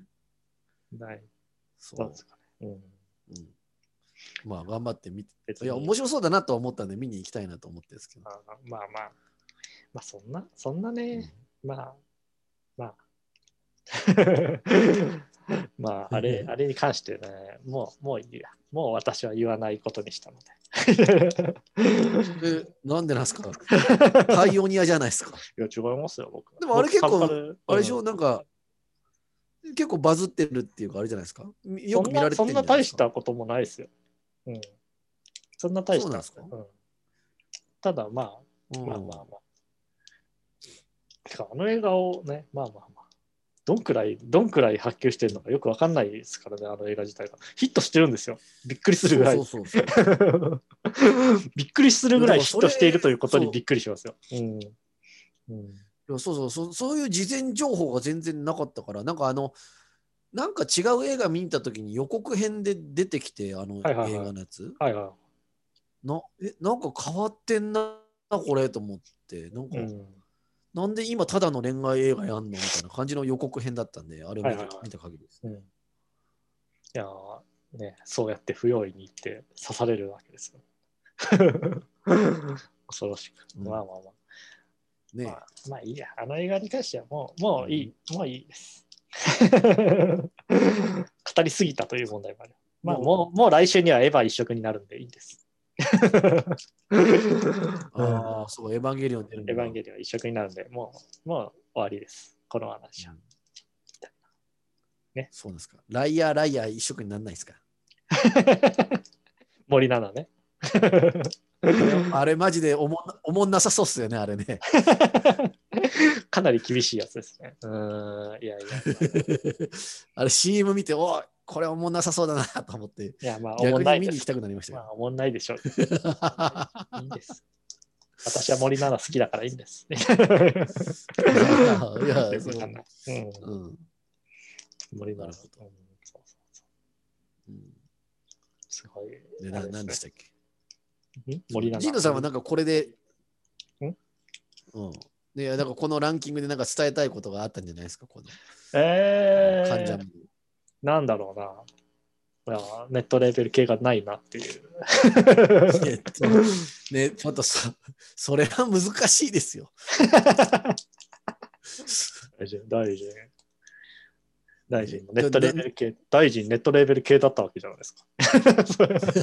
いや、そう、そうですけど、あそう。認めいや、その、ややっぱそこは認めるんですよね。今、今俺、このテンションは、いやいやじゃあ、うん、そうですね。うん、いやいや、じゃあ、じゃあその逆に何が入ってたら納得いったんですか、これに。え？ネットレベル系で。それを言うとネなッ、トレ、ネそれを言うとなッ、トレベル系で最最強の J-POP ベスト30曲に入る曲って、うん。いや、まあ、いいじゃないですか。もっと、もっとマイベストでいいじゃないですか。私的にはこれ入れたいみたいなことだったらはいいいじゃないですか、普通に。それこそね、うん。うんまあでも、あれ、そう、米津玄師だってまあまあ、ネネットっちゃネットじゃないですか。まあ、ネット系ですね。ああ、そうか。まあ、夜遊びもネット系ですから。だから、ネット発音楽の歴史みたいなことになると、今だと多分こっちになっていくってことですよね。だから、ニコ発うんのもともとボカロ P だった人たちがやってっていうのが多うん分ネット発の音楽っていうものの、まあ、系譜という感じになってしまっていくんでしょううん、というなるほどね。ことですね。うん、でもやっぱこういうのにはあれですよね。まあちょっと今の時代を反映してるのかどうかわかんないですけど、例えばワニマとかサンボマスターとか、はいはいはい。銀杏ボーイズとか、あ、そうやそうそうライライブ的ななんか、この身体感覚に優れた感じみたいなのはやっぱ出てこないですね。あ、そうなんですよ。あの、そうそうそう。そういうの、そういうの入ってないとかいうのも結構、あの、あれですよね。それこそ、あれだろう。うん、だって、モンパチとか入ったって別におかしくないじゃないああ、ですか。そうね。やっぱライブないからじゃないですか、今、あんまり。でも、ねなんだろう。普通に、だから J-POP の歴史的にも大事な作品ではあるじゃないですか。メッセージとか。うん。そう思いますよ。もインディのすごいインディーズの音楽がちゃんとヒットする、そういう世の中になったということを実感します、みたいなコメントがついたっておかしくないわけじゃないですか。ハイスタンダードとかだって入ったってあそうですねそうですね。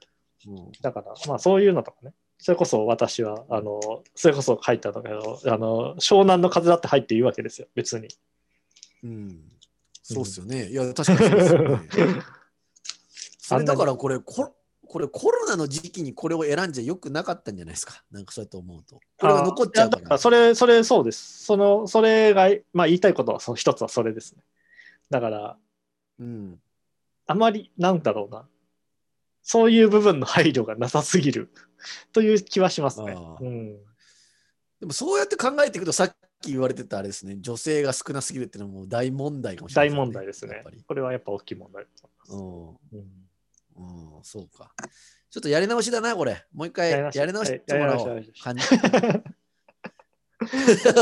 うですね。次はジェンダーバランスを考え直してこいと、ちょっと。新会長、新会長になるとやっぱ女性を増やすという。新会長 うんそうですね。まあ、ここ、ここを直してくれっていうところだけ指摘しましょうね。その女性を入れること。ね。あそう。とあの、ライブ、ライブやってるもの、フジロックから帰ってきた後だと思って選べと少し。お そうそうそう。そうですね。そういうの大事。あと、あと、ネットレーベルから必ず一曲を選べっていう。ネットレ ベル、すごいな。有色人種廃用枠みたいな感じになってるな。そうそう、あの、逆 逆の、逆のバイアスかかっていくっていう。特権、特権みたいな、ネットあレベルね、それ。まあそれでカウンター的にそうそうそうそうこう吹き上がったりするやつですよね。そうそうそそうそうそう。うんこの3点は必ず抑えて、もう一回選んでこい。ダメです。これはダメです。そううんそうなんですね。いやそうそう。ということで、新会長、新会長のお達しとしてはそういうことでいいと思います。そうですね。このうん3点を 遵守することと いうことで、ということで、でも会長、でも会長、でも会長、総理とハグさせてましたよね、みたいな。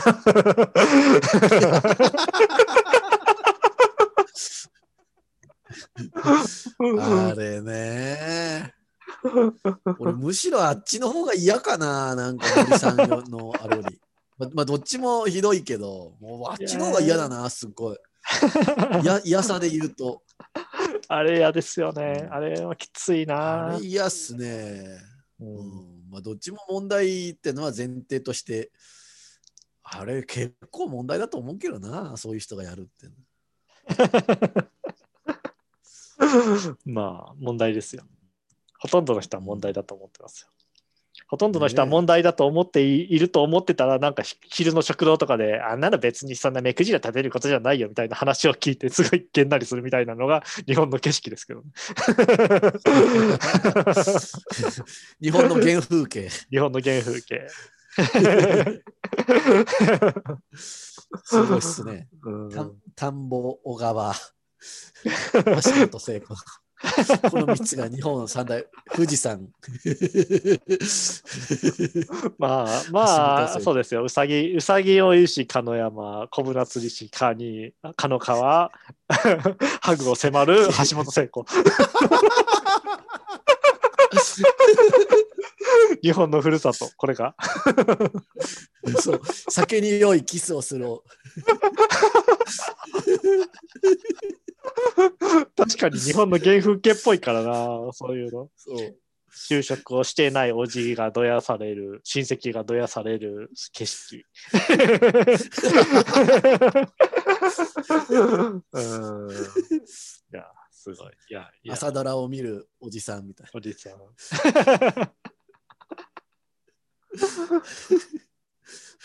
や、そう。そうかいいっすね。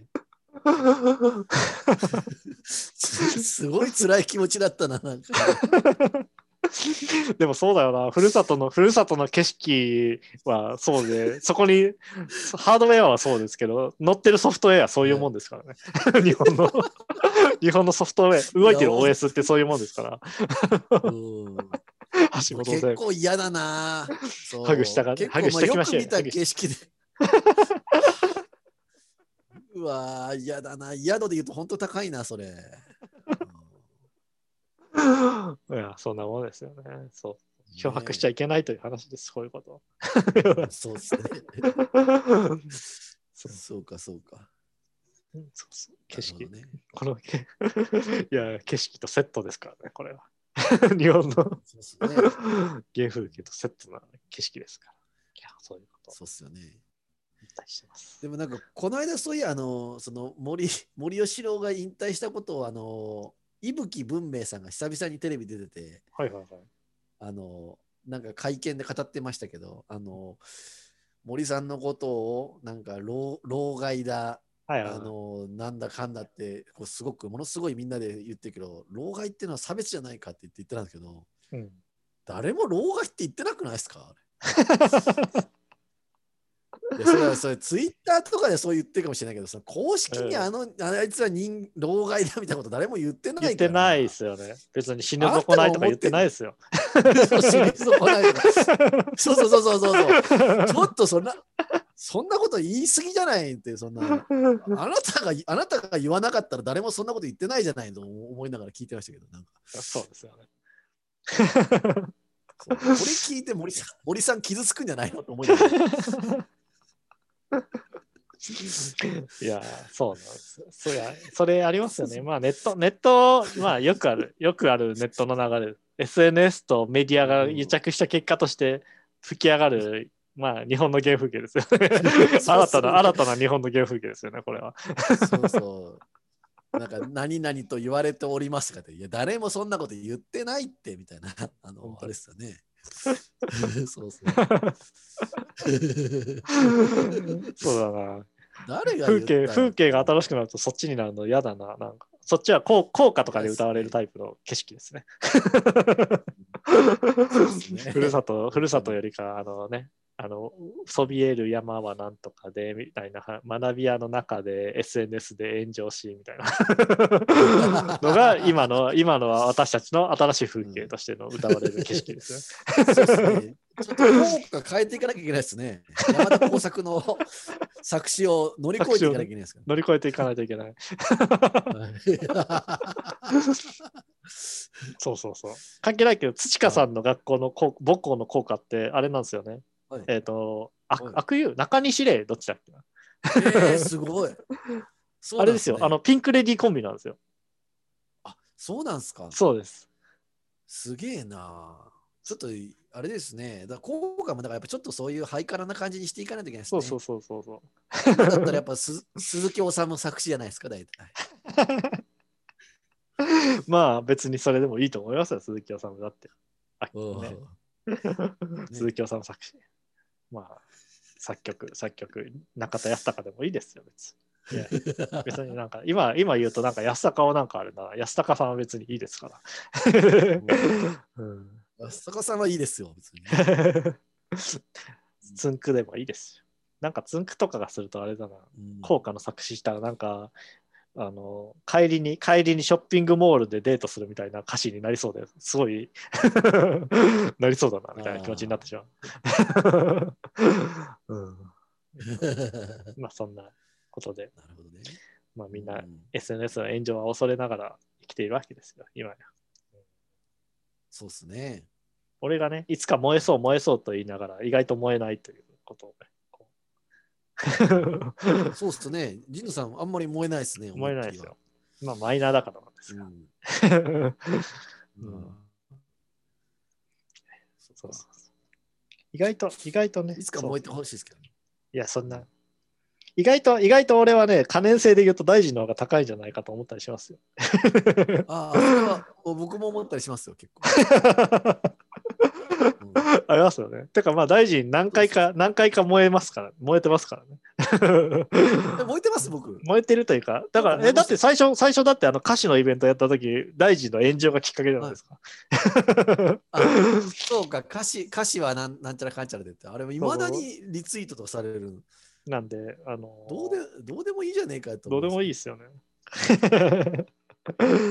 だからあれね、やっぱね、その自分語りみたいなのと、こう親和性が高いこと言っちゃうとダメなんですよね。そうなんです。そうそうそう。だから、あの言い回しとかの方法によって、あの炎上を回避できるんで、あの 簡単に言うと、こうねあの、フォーカスを当てていない人に対してどう響くかみたいなことを考えながら書くと、あの炎上しにくくなりますみたいな。うんなんか難難しいこと言いますね。えだから、あれ、だから、あれ、あれだと、だから、あの歌詞を読んでる人は、そういうふうに、そういう人間だっていうふうに捉えられてしまうっていう、あの、ことによって炎上とか起きるわけじゃないですか。うん、そうそうそうそうそうそう。だから、ちゃんとそういう、そっちに、そっちにどう読まれるかっていうことを配慮しながら書くと、あの炎上はしにくくなるはずです。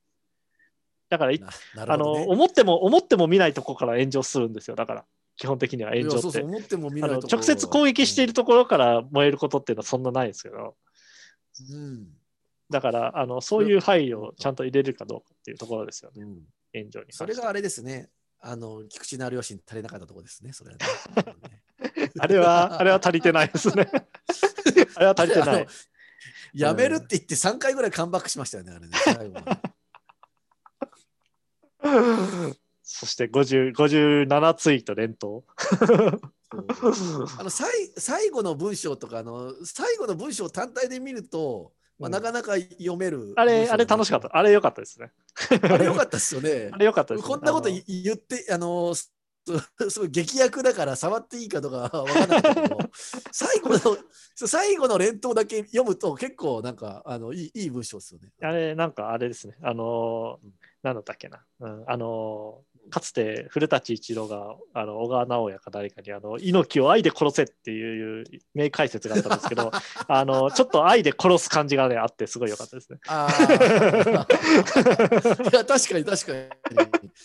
あれは愛で殺そうとしている感じで。そうそうねんあの2回目ぐらいの俺の連投のひどさから比べるともうすごいそうそう1回目目に当てられなかったですか？そううんどんどん地獄の森へ分け入っていく、ねあのそうそうそう。なんかとんでもない気分になっていくやつを俺が愛した人はこんなことになっていくみたいな あの城が崩れていく感覚みたいなすごかったですけど最後のは結構良かった。最後は良かったですね。うん ね崩れた城から希望がね。パンドラの箱から最後に残るのは希望。っていう感じのね、出来事でしたね。ううんんそうそうそう。だから我々我々の自尊心も少し復活したっていう感じでしたよねまあまあまあ、うんそんな。町山さんは相変わらず元気ですか？これだけは、これだけはツイートさせてくださいって言って、上杉隆のあの、スキャンダルをリツツイートしてた時はちょっと笑ってしまいましたけど。くだらねくだらないですよ、本当。まあまあまあ。え。くだらない。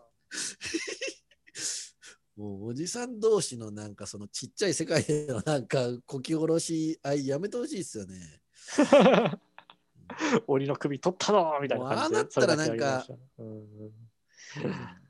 もうなんかあんなんなったら新しいものをなんか生み出せないんだなっていう感じしますね、すごいね。いや、まあね、まあ、厳しいところですよ。うんうん、ねえ なんか茂木健一郎もなんか最近炎上してませんでしたっけ？違ったっけ？茂木さんは別に炎上は最近してないかな。うんでもね、なんか僕、茂木一健一郎っていうか、なんかその辺でちょっとすごくなんか心に残ったのがあって、はいはい。なんかテレビで松山ケンイチが小雪のことを嫁って言ったらしくて、はいはいはいはいはい。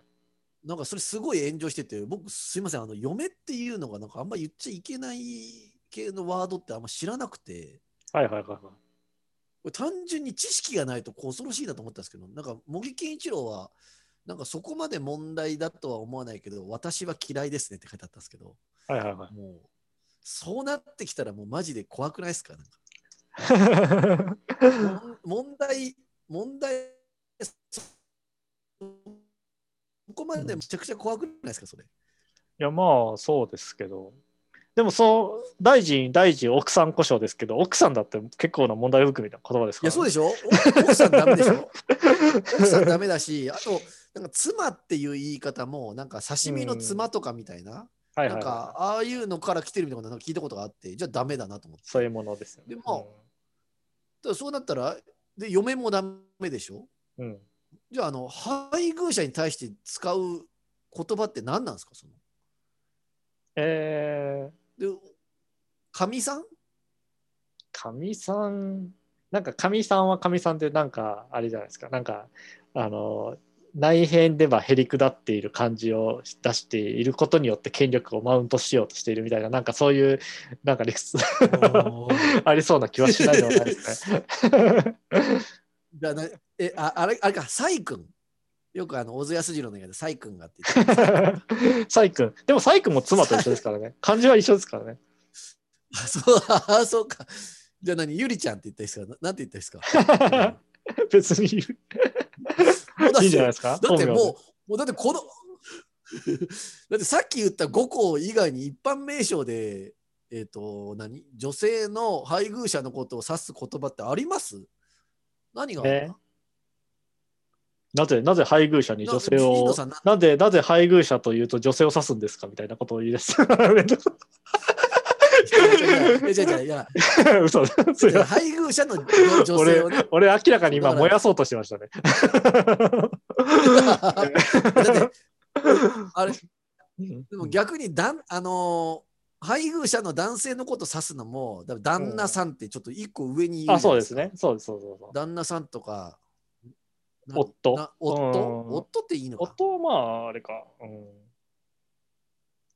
そうですね。旦那とか。でも夫がいいって言ったら、ふ夫妻とかって、公式にも夫妻って言うじゃないですか。そうですね。それで妻はダメで、うん。夫はよくてって。妻は別にわけわかんないいますけどね。まあ、あの、まあ、そそんなやったら嫁だって別にいいと思いますけど。なんか嫁ってなんか関西の方では結構普通に言うけど、全国ではなんかそんな汚い言い方ダメだみたいな。なんかうーんえー、みたいな。そうなんやみたいうんな。もうしいや知らん、常識を知らないっていうことは本当に恐ろしいことですよね。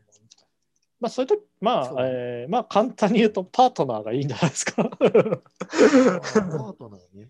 パートナー。あなるほどね。うちの周りはパートナーと言いますね。あそうなんですか。その神野さんの周りの知的階層の人たちはそういうふうに？俺の周りの知的階層はろくなもんじゃないです。なんか、でも、ちゃんとそういうのを考えてる人、パートナーと呼んだりしてますね。おーまあまあそうか。それがいいか。ちょっとな、僕みたいな会社で働いてる人間が急にパートナーって言うとちょっとうちのいや、わかります。その感じわはかる。うちのパートナーが。ちょっとパートナーが。部病気で。長の前で言えんすね。うんパートナーゴルフの話とか、そううんゴルフの話とかのい。なんか居酒屋の話とかしてるときに急に、あ、そうい。やうちのパートナーがって言って、こない。だみたい。な、なんか、ちょっとナチュラルに使う自信ない。ナチュラルに難しい。ですよね。なんだろうな。あの、我々、我々あの、あれじゃないですか、あの、彼女とかを相方って呼ぶタイプの人たち嫌いじゃないですか。嫌いです。嫌い。嫌いでしょ？嫌いです、ね。嫌いでしょ、うん。はいそなのでの言い、方っていう。なので相方はダメじゃないですか。連れ合いとかですかね。でも連れ合いって言葉自体があんまり綺麗じゃないからな。うん。なんかね、ななんか、なんか汚い言葉っすいやよね。、難しいですよね。だから、そう、横文字に逃げるっていうのもちょっとあれだなっていうのはすごいわかるんですが、うん。うんそうフィフィアンセとかですかね。フィアンセはもうワイフ？ワイフ？あ、ワイフか。ワイフがいいじゃないですか。うちのワイフが。うちなんか大橋巨泉みたいな感じですよ、まあそうですね。うちのワイフが。うちのワイフがね。まあ、かみさんもコロンボですからね。うちのかみさんがね。うちのかみさんが、うちのかみさんがね。うん、いやそうそうそう。奥やっぱあれ様。かな。あの、うん、やっぱ小川夏美みたいに親瓶みたいな親感瓶じで言い方しますかね ああ、まあ、それでもいい。親瓶、親瓶的なね。ものでも、だから、うん家、家ルールを逆に社会に持っていくと、すごいあれじゃないですか。そういうう、んそういう意味では、あの部長に一番親瓶とは言えないじゃないですか。うちの親瓶が。いや、チャレンジしてみようかな。もしくは、あのよくあの、千秋、そうそう、遠藤が千秋と結婚した時に、あの、遠藤のことをニーニーとか言って、なんかあのあ、言ってましたね。お そうそうそう。ああいう感じの、ねえねえとかって言ってましたからね。うちのねえねえがって明石家さんまはボスと呼ばせてましたけどね。あそうですか。いやもうこれはね、僕はすごい好きな話ですよ。ボスと呼べ、あの、明石家さんまがボスって言われたっていうエピソードは。あてか、まあ、あの、だって、あの、向こうは連れ子がいるわけですよ。あ。ああ、はい。で、連れ子にお父さんと呼びなさいっていうのも、なんか難しいじゃないですか。ね。そういう時うに、俺のことはボスと呼べって言ったっていう、こう、明石家さんまエピソードはね、私は割と優しい。い優しいですよね。や、結構、結構、はい配慮行き届いてますよね。これいいですよ。ね。そうそうそう。うんこういうところ大そう事。か。うんいい話聞いたな。そうか。そうそうんう。まあ、それでボス。いやーそうですよね。なんだろうな。まあ、うちはベターハーフと呼んでますけど、みたいな。嘘ですけど。ベターハーフ？何なんすか、それ？キューピーハーフじゃなくて、初めて聞いたのベターハハーフ。ベターハーフという言い方をする英文圏の。そういう、うあ、んそうなんですか？そういう知的階層の間ではそういう言い方。これはそんなに、まあ、なんだろうな。何、何が難しいですよね。でも、奥さん、奥さん呼び、奥さん呼び。でも奥さんでいいんじゃないですか てか別に嫁だっていいですよ。うんさんさん付けしときゃいいんです。嫁さんでいいんですか。なんか、ねうちの嫁はっていう言い方が良くないって話。そうそう、あの奥さんのことを、僕なんで奥さんって言ってるかっていうと、そのさんがついてるから、なんか、ちょっとでもその、別になんかこうわ、悪い言い方をしてるつもりはないっていううん。感じで言う、大体そういう言ってるつもりではあるんですけど、なるほどね。うん、なんかね、でも、そんな人の受け取り方次第だから、ちょっと悩んでますけど。うん。ね。うん。そう。うん難しいですよね。難しいですね。も茂木健一郎、茂木健一郎は嫌いらしいんで、ね。うん、茂木健一郎茂木健一郎ね。うん。茂木健一郎が何をしてるかなんてことを今言ってもしょうがないから言わないけど。うん、え、何してるんですか、今。茂木いや別に別にないですしてることはないですけど、茂木健一郎が女性をどういうふうに扱ってるかみたいな話とかはなんか何個か知ってるエピソードとかありますけど、あんまりあんまり人に言えたことじゃないですよ。人にジェンダーのこととかあのあの言えるような義理なことではないですよ。みたいなそうです。そんな文集みたいなね、そんな愛ちゃんみたいなことを言ってもしょうがないんで。と言って愛ちゃん、ね愛ちゃんに飛ばしそう。話を飛ばしましたけど。そうそう、あの、愛ちゃんの話出たときに、すごい僕調べ、調べまくってて、なんか、うん。で奥さんに、あ、愛ちゃんの新情報出たよみたいな感じですごい言って、うん。なんか、あれらしいで、モラハラらしいでみたいなとか、はいなんか、なんか、あお向こうの義理のお姉さんがどうのこうのやとか言ってて、はいはい。そうそう、ゲイの姉がね、みたいな。うんそうそう、今、台湾にあれ、愛ちゃんのお母さんと子供をまだあの3人で暮らしてるらしいよ、あの旦那さんととか言って。も う本当に、もうほんまにやめてみたいな、なんかあの、愛ちゃんの話別に聞きたくないって言って、すごい言われて。たまにあるんですよね、なんか、あの、うんなんか変なことにものすごい興味湧いちゃうときって。はいはい。まあ最近、愛ちゃんですね。愛ちゃんか。うん愛ちゃんね。いや愛ちゃん、あの僕はあの台湾であの去年行った時に、書店に行った時に愛ちゃんのこうタレント本みたいなのがすごい並んでて、それをこうパラパラ読んだんですよ。なんで、なんか、もう、フォト、だってこう家族フォトエッセイ出すっていうのはあの人生の勝ち組宣言じゃないですか、完全な。そうですね。う んあの木下ゆきなとかがやるようなことじゃないですか。ここで木下ゆきなの名前を出すのも、あれですが。うん。なんで、あの、あすごいなーって愛、うん確立してんなーって思った愛ちゃんってその台台い？なんか台湾での人気えぐいんですよね。や、えぐいっすよ。うん。だって、だから、フォトエッセイが出るレベルだから、あの、結構なもんでしょ。うんうん。し世の中のね世間が知ってると言って、あの問題ないタイプの立ち打ちってことですよね。うんうん。まあだから多分いろいろ議論が起きてると思いますよ。うんうん、ねどうなんだろうな、真相は。よくわからんな。真相ね。まあまあ、ね本人は不倫は否定してましたよね。してたかな？うん、多分してたと思います。うん。だからまあ、不倫、不倫、ねえ、不倫ではないとは思いますよ。てか別に、別に、別に男と歩いたっていいじゃないですか。みたいな話でしかないので、うん、まあ確かに。まあ、別に、まあそこの基準がね。愛ちゃんがどうしてようが別に。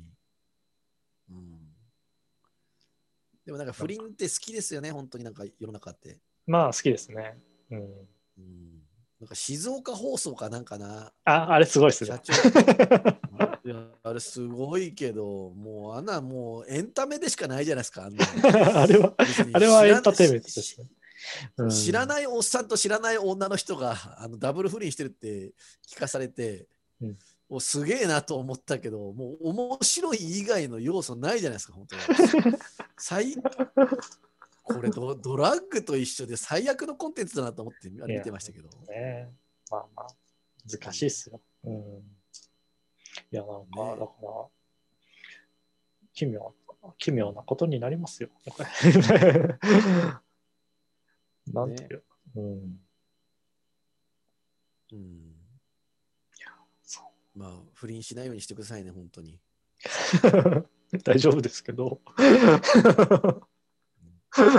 別に大丈夫です。なんかでも不倫ってね、いや、なんか、だって、それこそ J-POP じゃないですけど、あの J-POP が歌謡曲と言われたあの頃には、あの愛人があの歌う歌というのは一大ジャンルとして世の中にはあったわけですよ。そうっすよね。うん、テレサ・テンとかね。まあテレサ・テンなんかもうそのイメージしかないですもんね。そうですね。そうあとまあ前も言ったかもしれないですけど、小林明子の恋に落ちてとか。あ、そうですね。これまあ完全にあれ、車ですからね。うんそうそう、あれ、うちの両親2人ともすごい好きでね、あれね。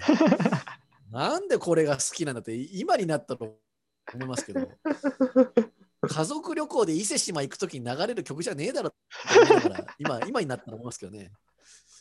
これから鳥羽水族館行くのに、でもこれねいい曲なんだよもって言って。しも願いが叶うな。っ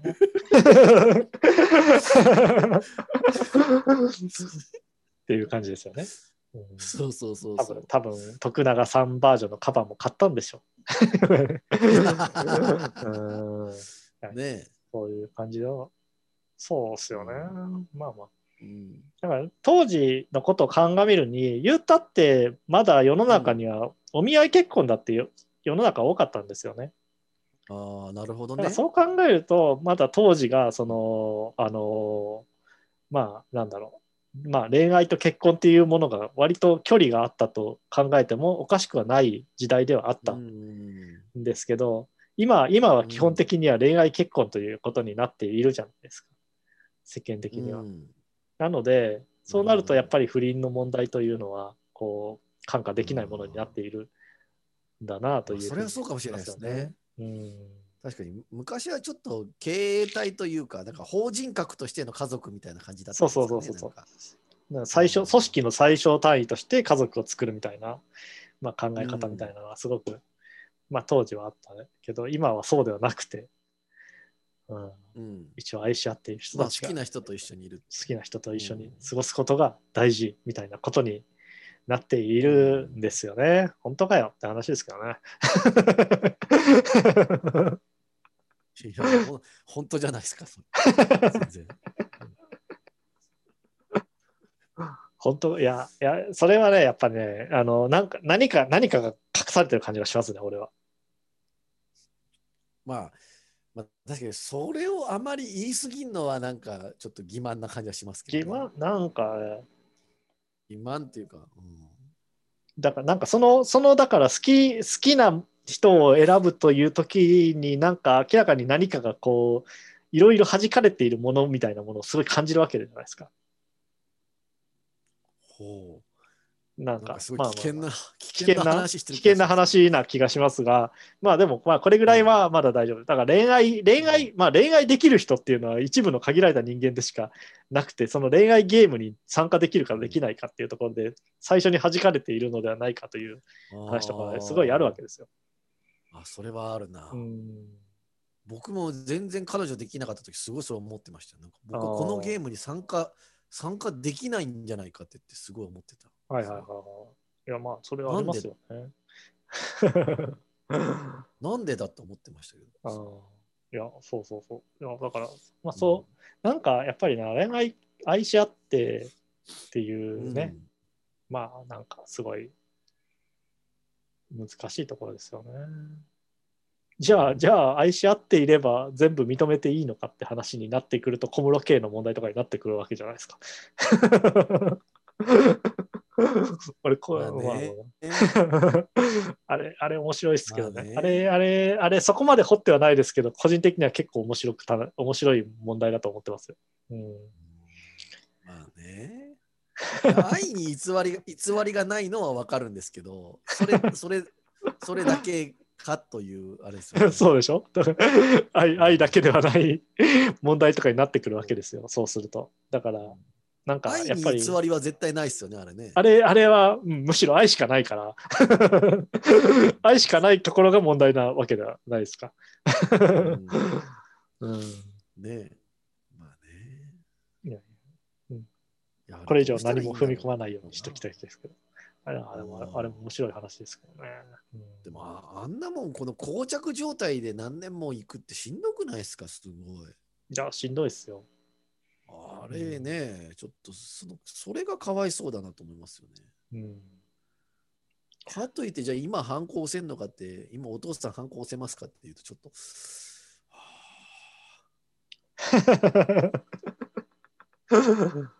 まあだから愛ちゃん、それこそあれですよ。愛ちゃんだってこう、愛愛以外のもので悩んでいる可能性だってあるわけじゃないですか。いっぱい。うん、そうですね。それはそうですよね。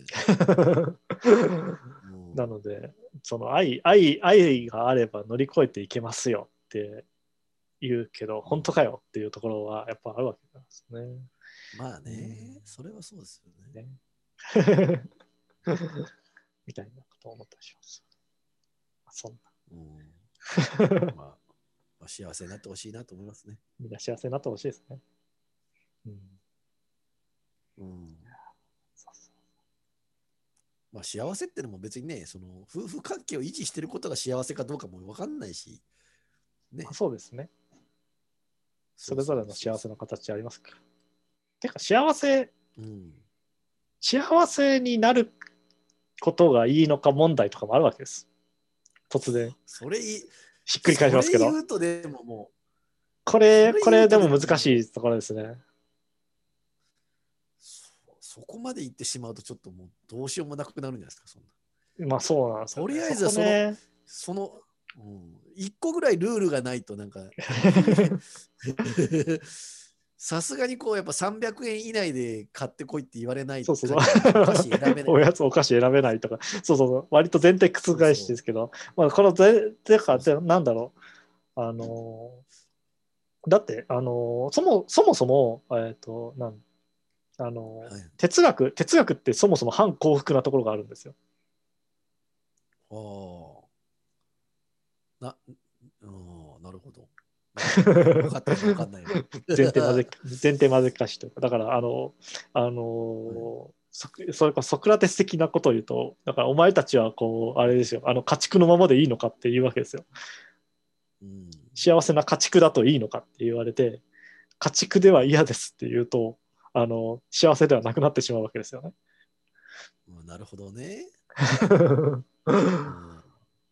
なうんので、幸福になることが必ずしもいいことなのかどうかっていうところとかうんね、ありますよ。なるほどね。まあ、そういうまあ今は幸福になりたい前提じゃないとひ人、ね、人そうなんですよと会話できない感じしますけどね。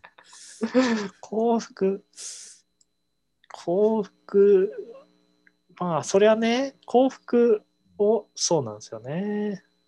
うんなんかだってマクドのてりたま食ったっていう時にあのてりたまは美味しいよねっていうのでだからみんな食べるといいなっていう気持ちがあってうん。てりたま食ったって言葉になるなるけどうん、幸福を望んでないっていう感じだったら ちょっとそれすらも言言えなくなってくる気がします。てりたまの話はできんなみたいな。はいはいはい。だからね、そこね、だから私はむしろ、だから、あのーそれこそあれに近いですよね。かつての、かつての民主党政権の時に最小不幸社会ってコンセプトあったじゃないですか、菅政権の時に。え、知らない。最小不幸社会？うん。知らない。覚えてないですね。いや割と最近ですよ誰も覚えてないっすよ。いやいや、覚えてますって、吉宗ぐらい覚えてますよ、みんな。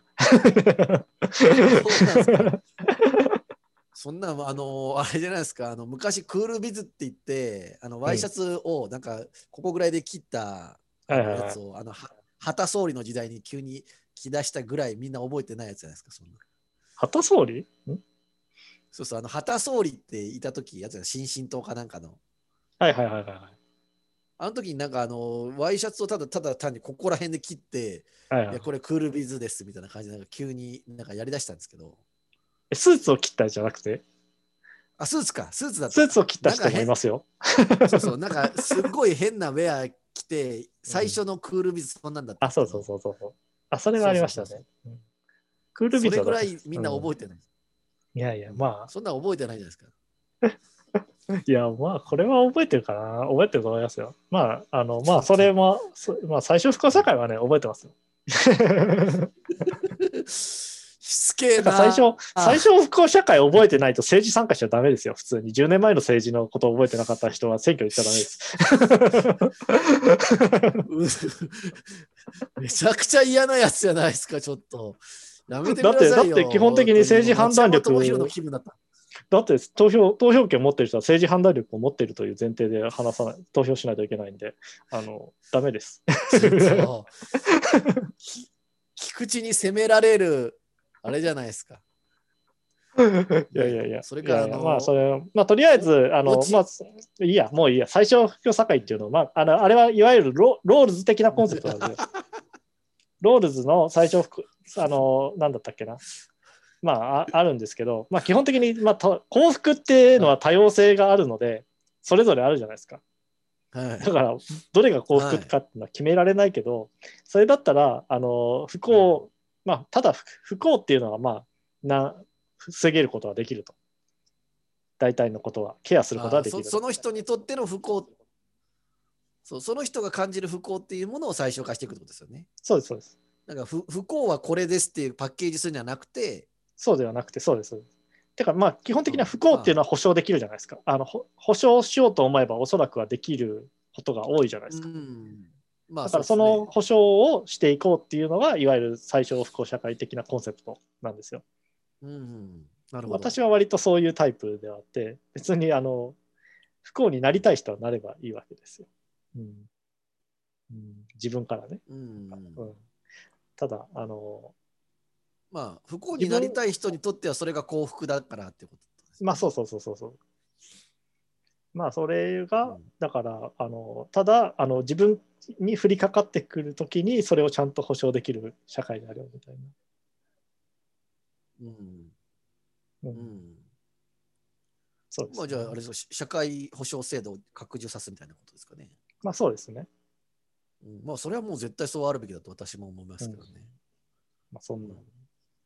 うん。ですね。ということで。なるほどね。何の話でしたっけ？幸福の話でした。うんえーそうですね。そうかということで、そんなこと考えながら生きていきましょう。はい。そうですというね。ことで、はい。今日はこんな感じで、なんかあれだな。はい。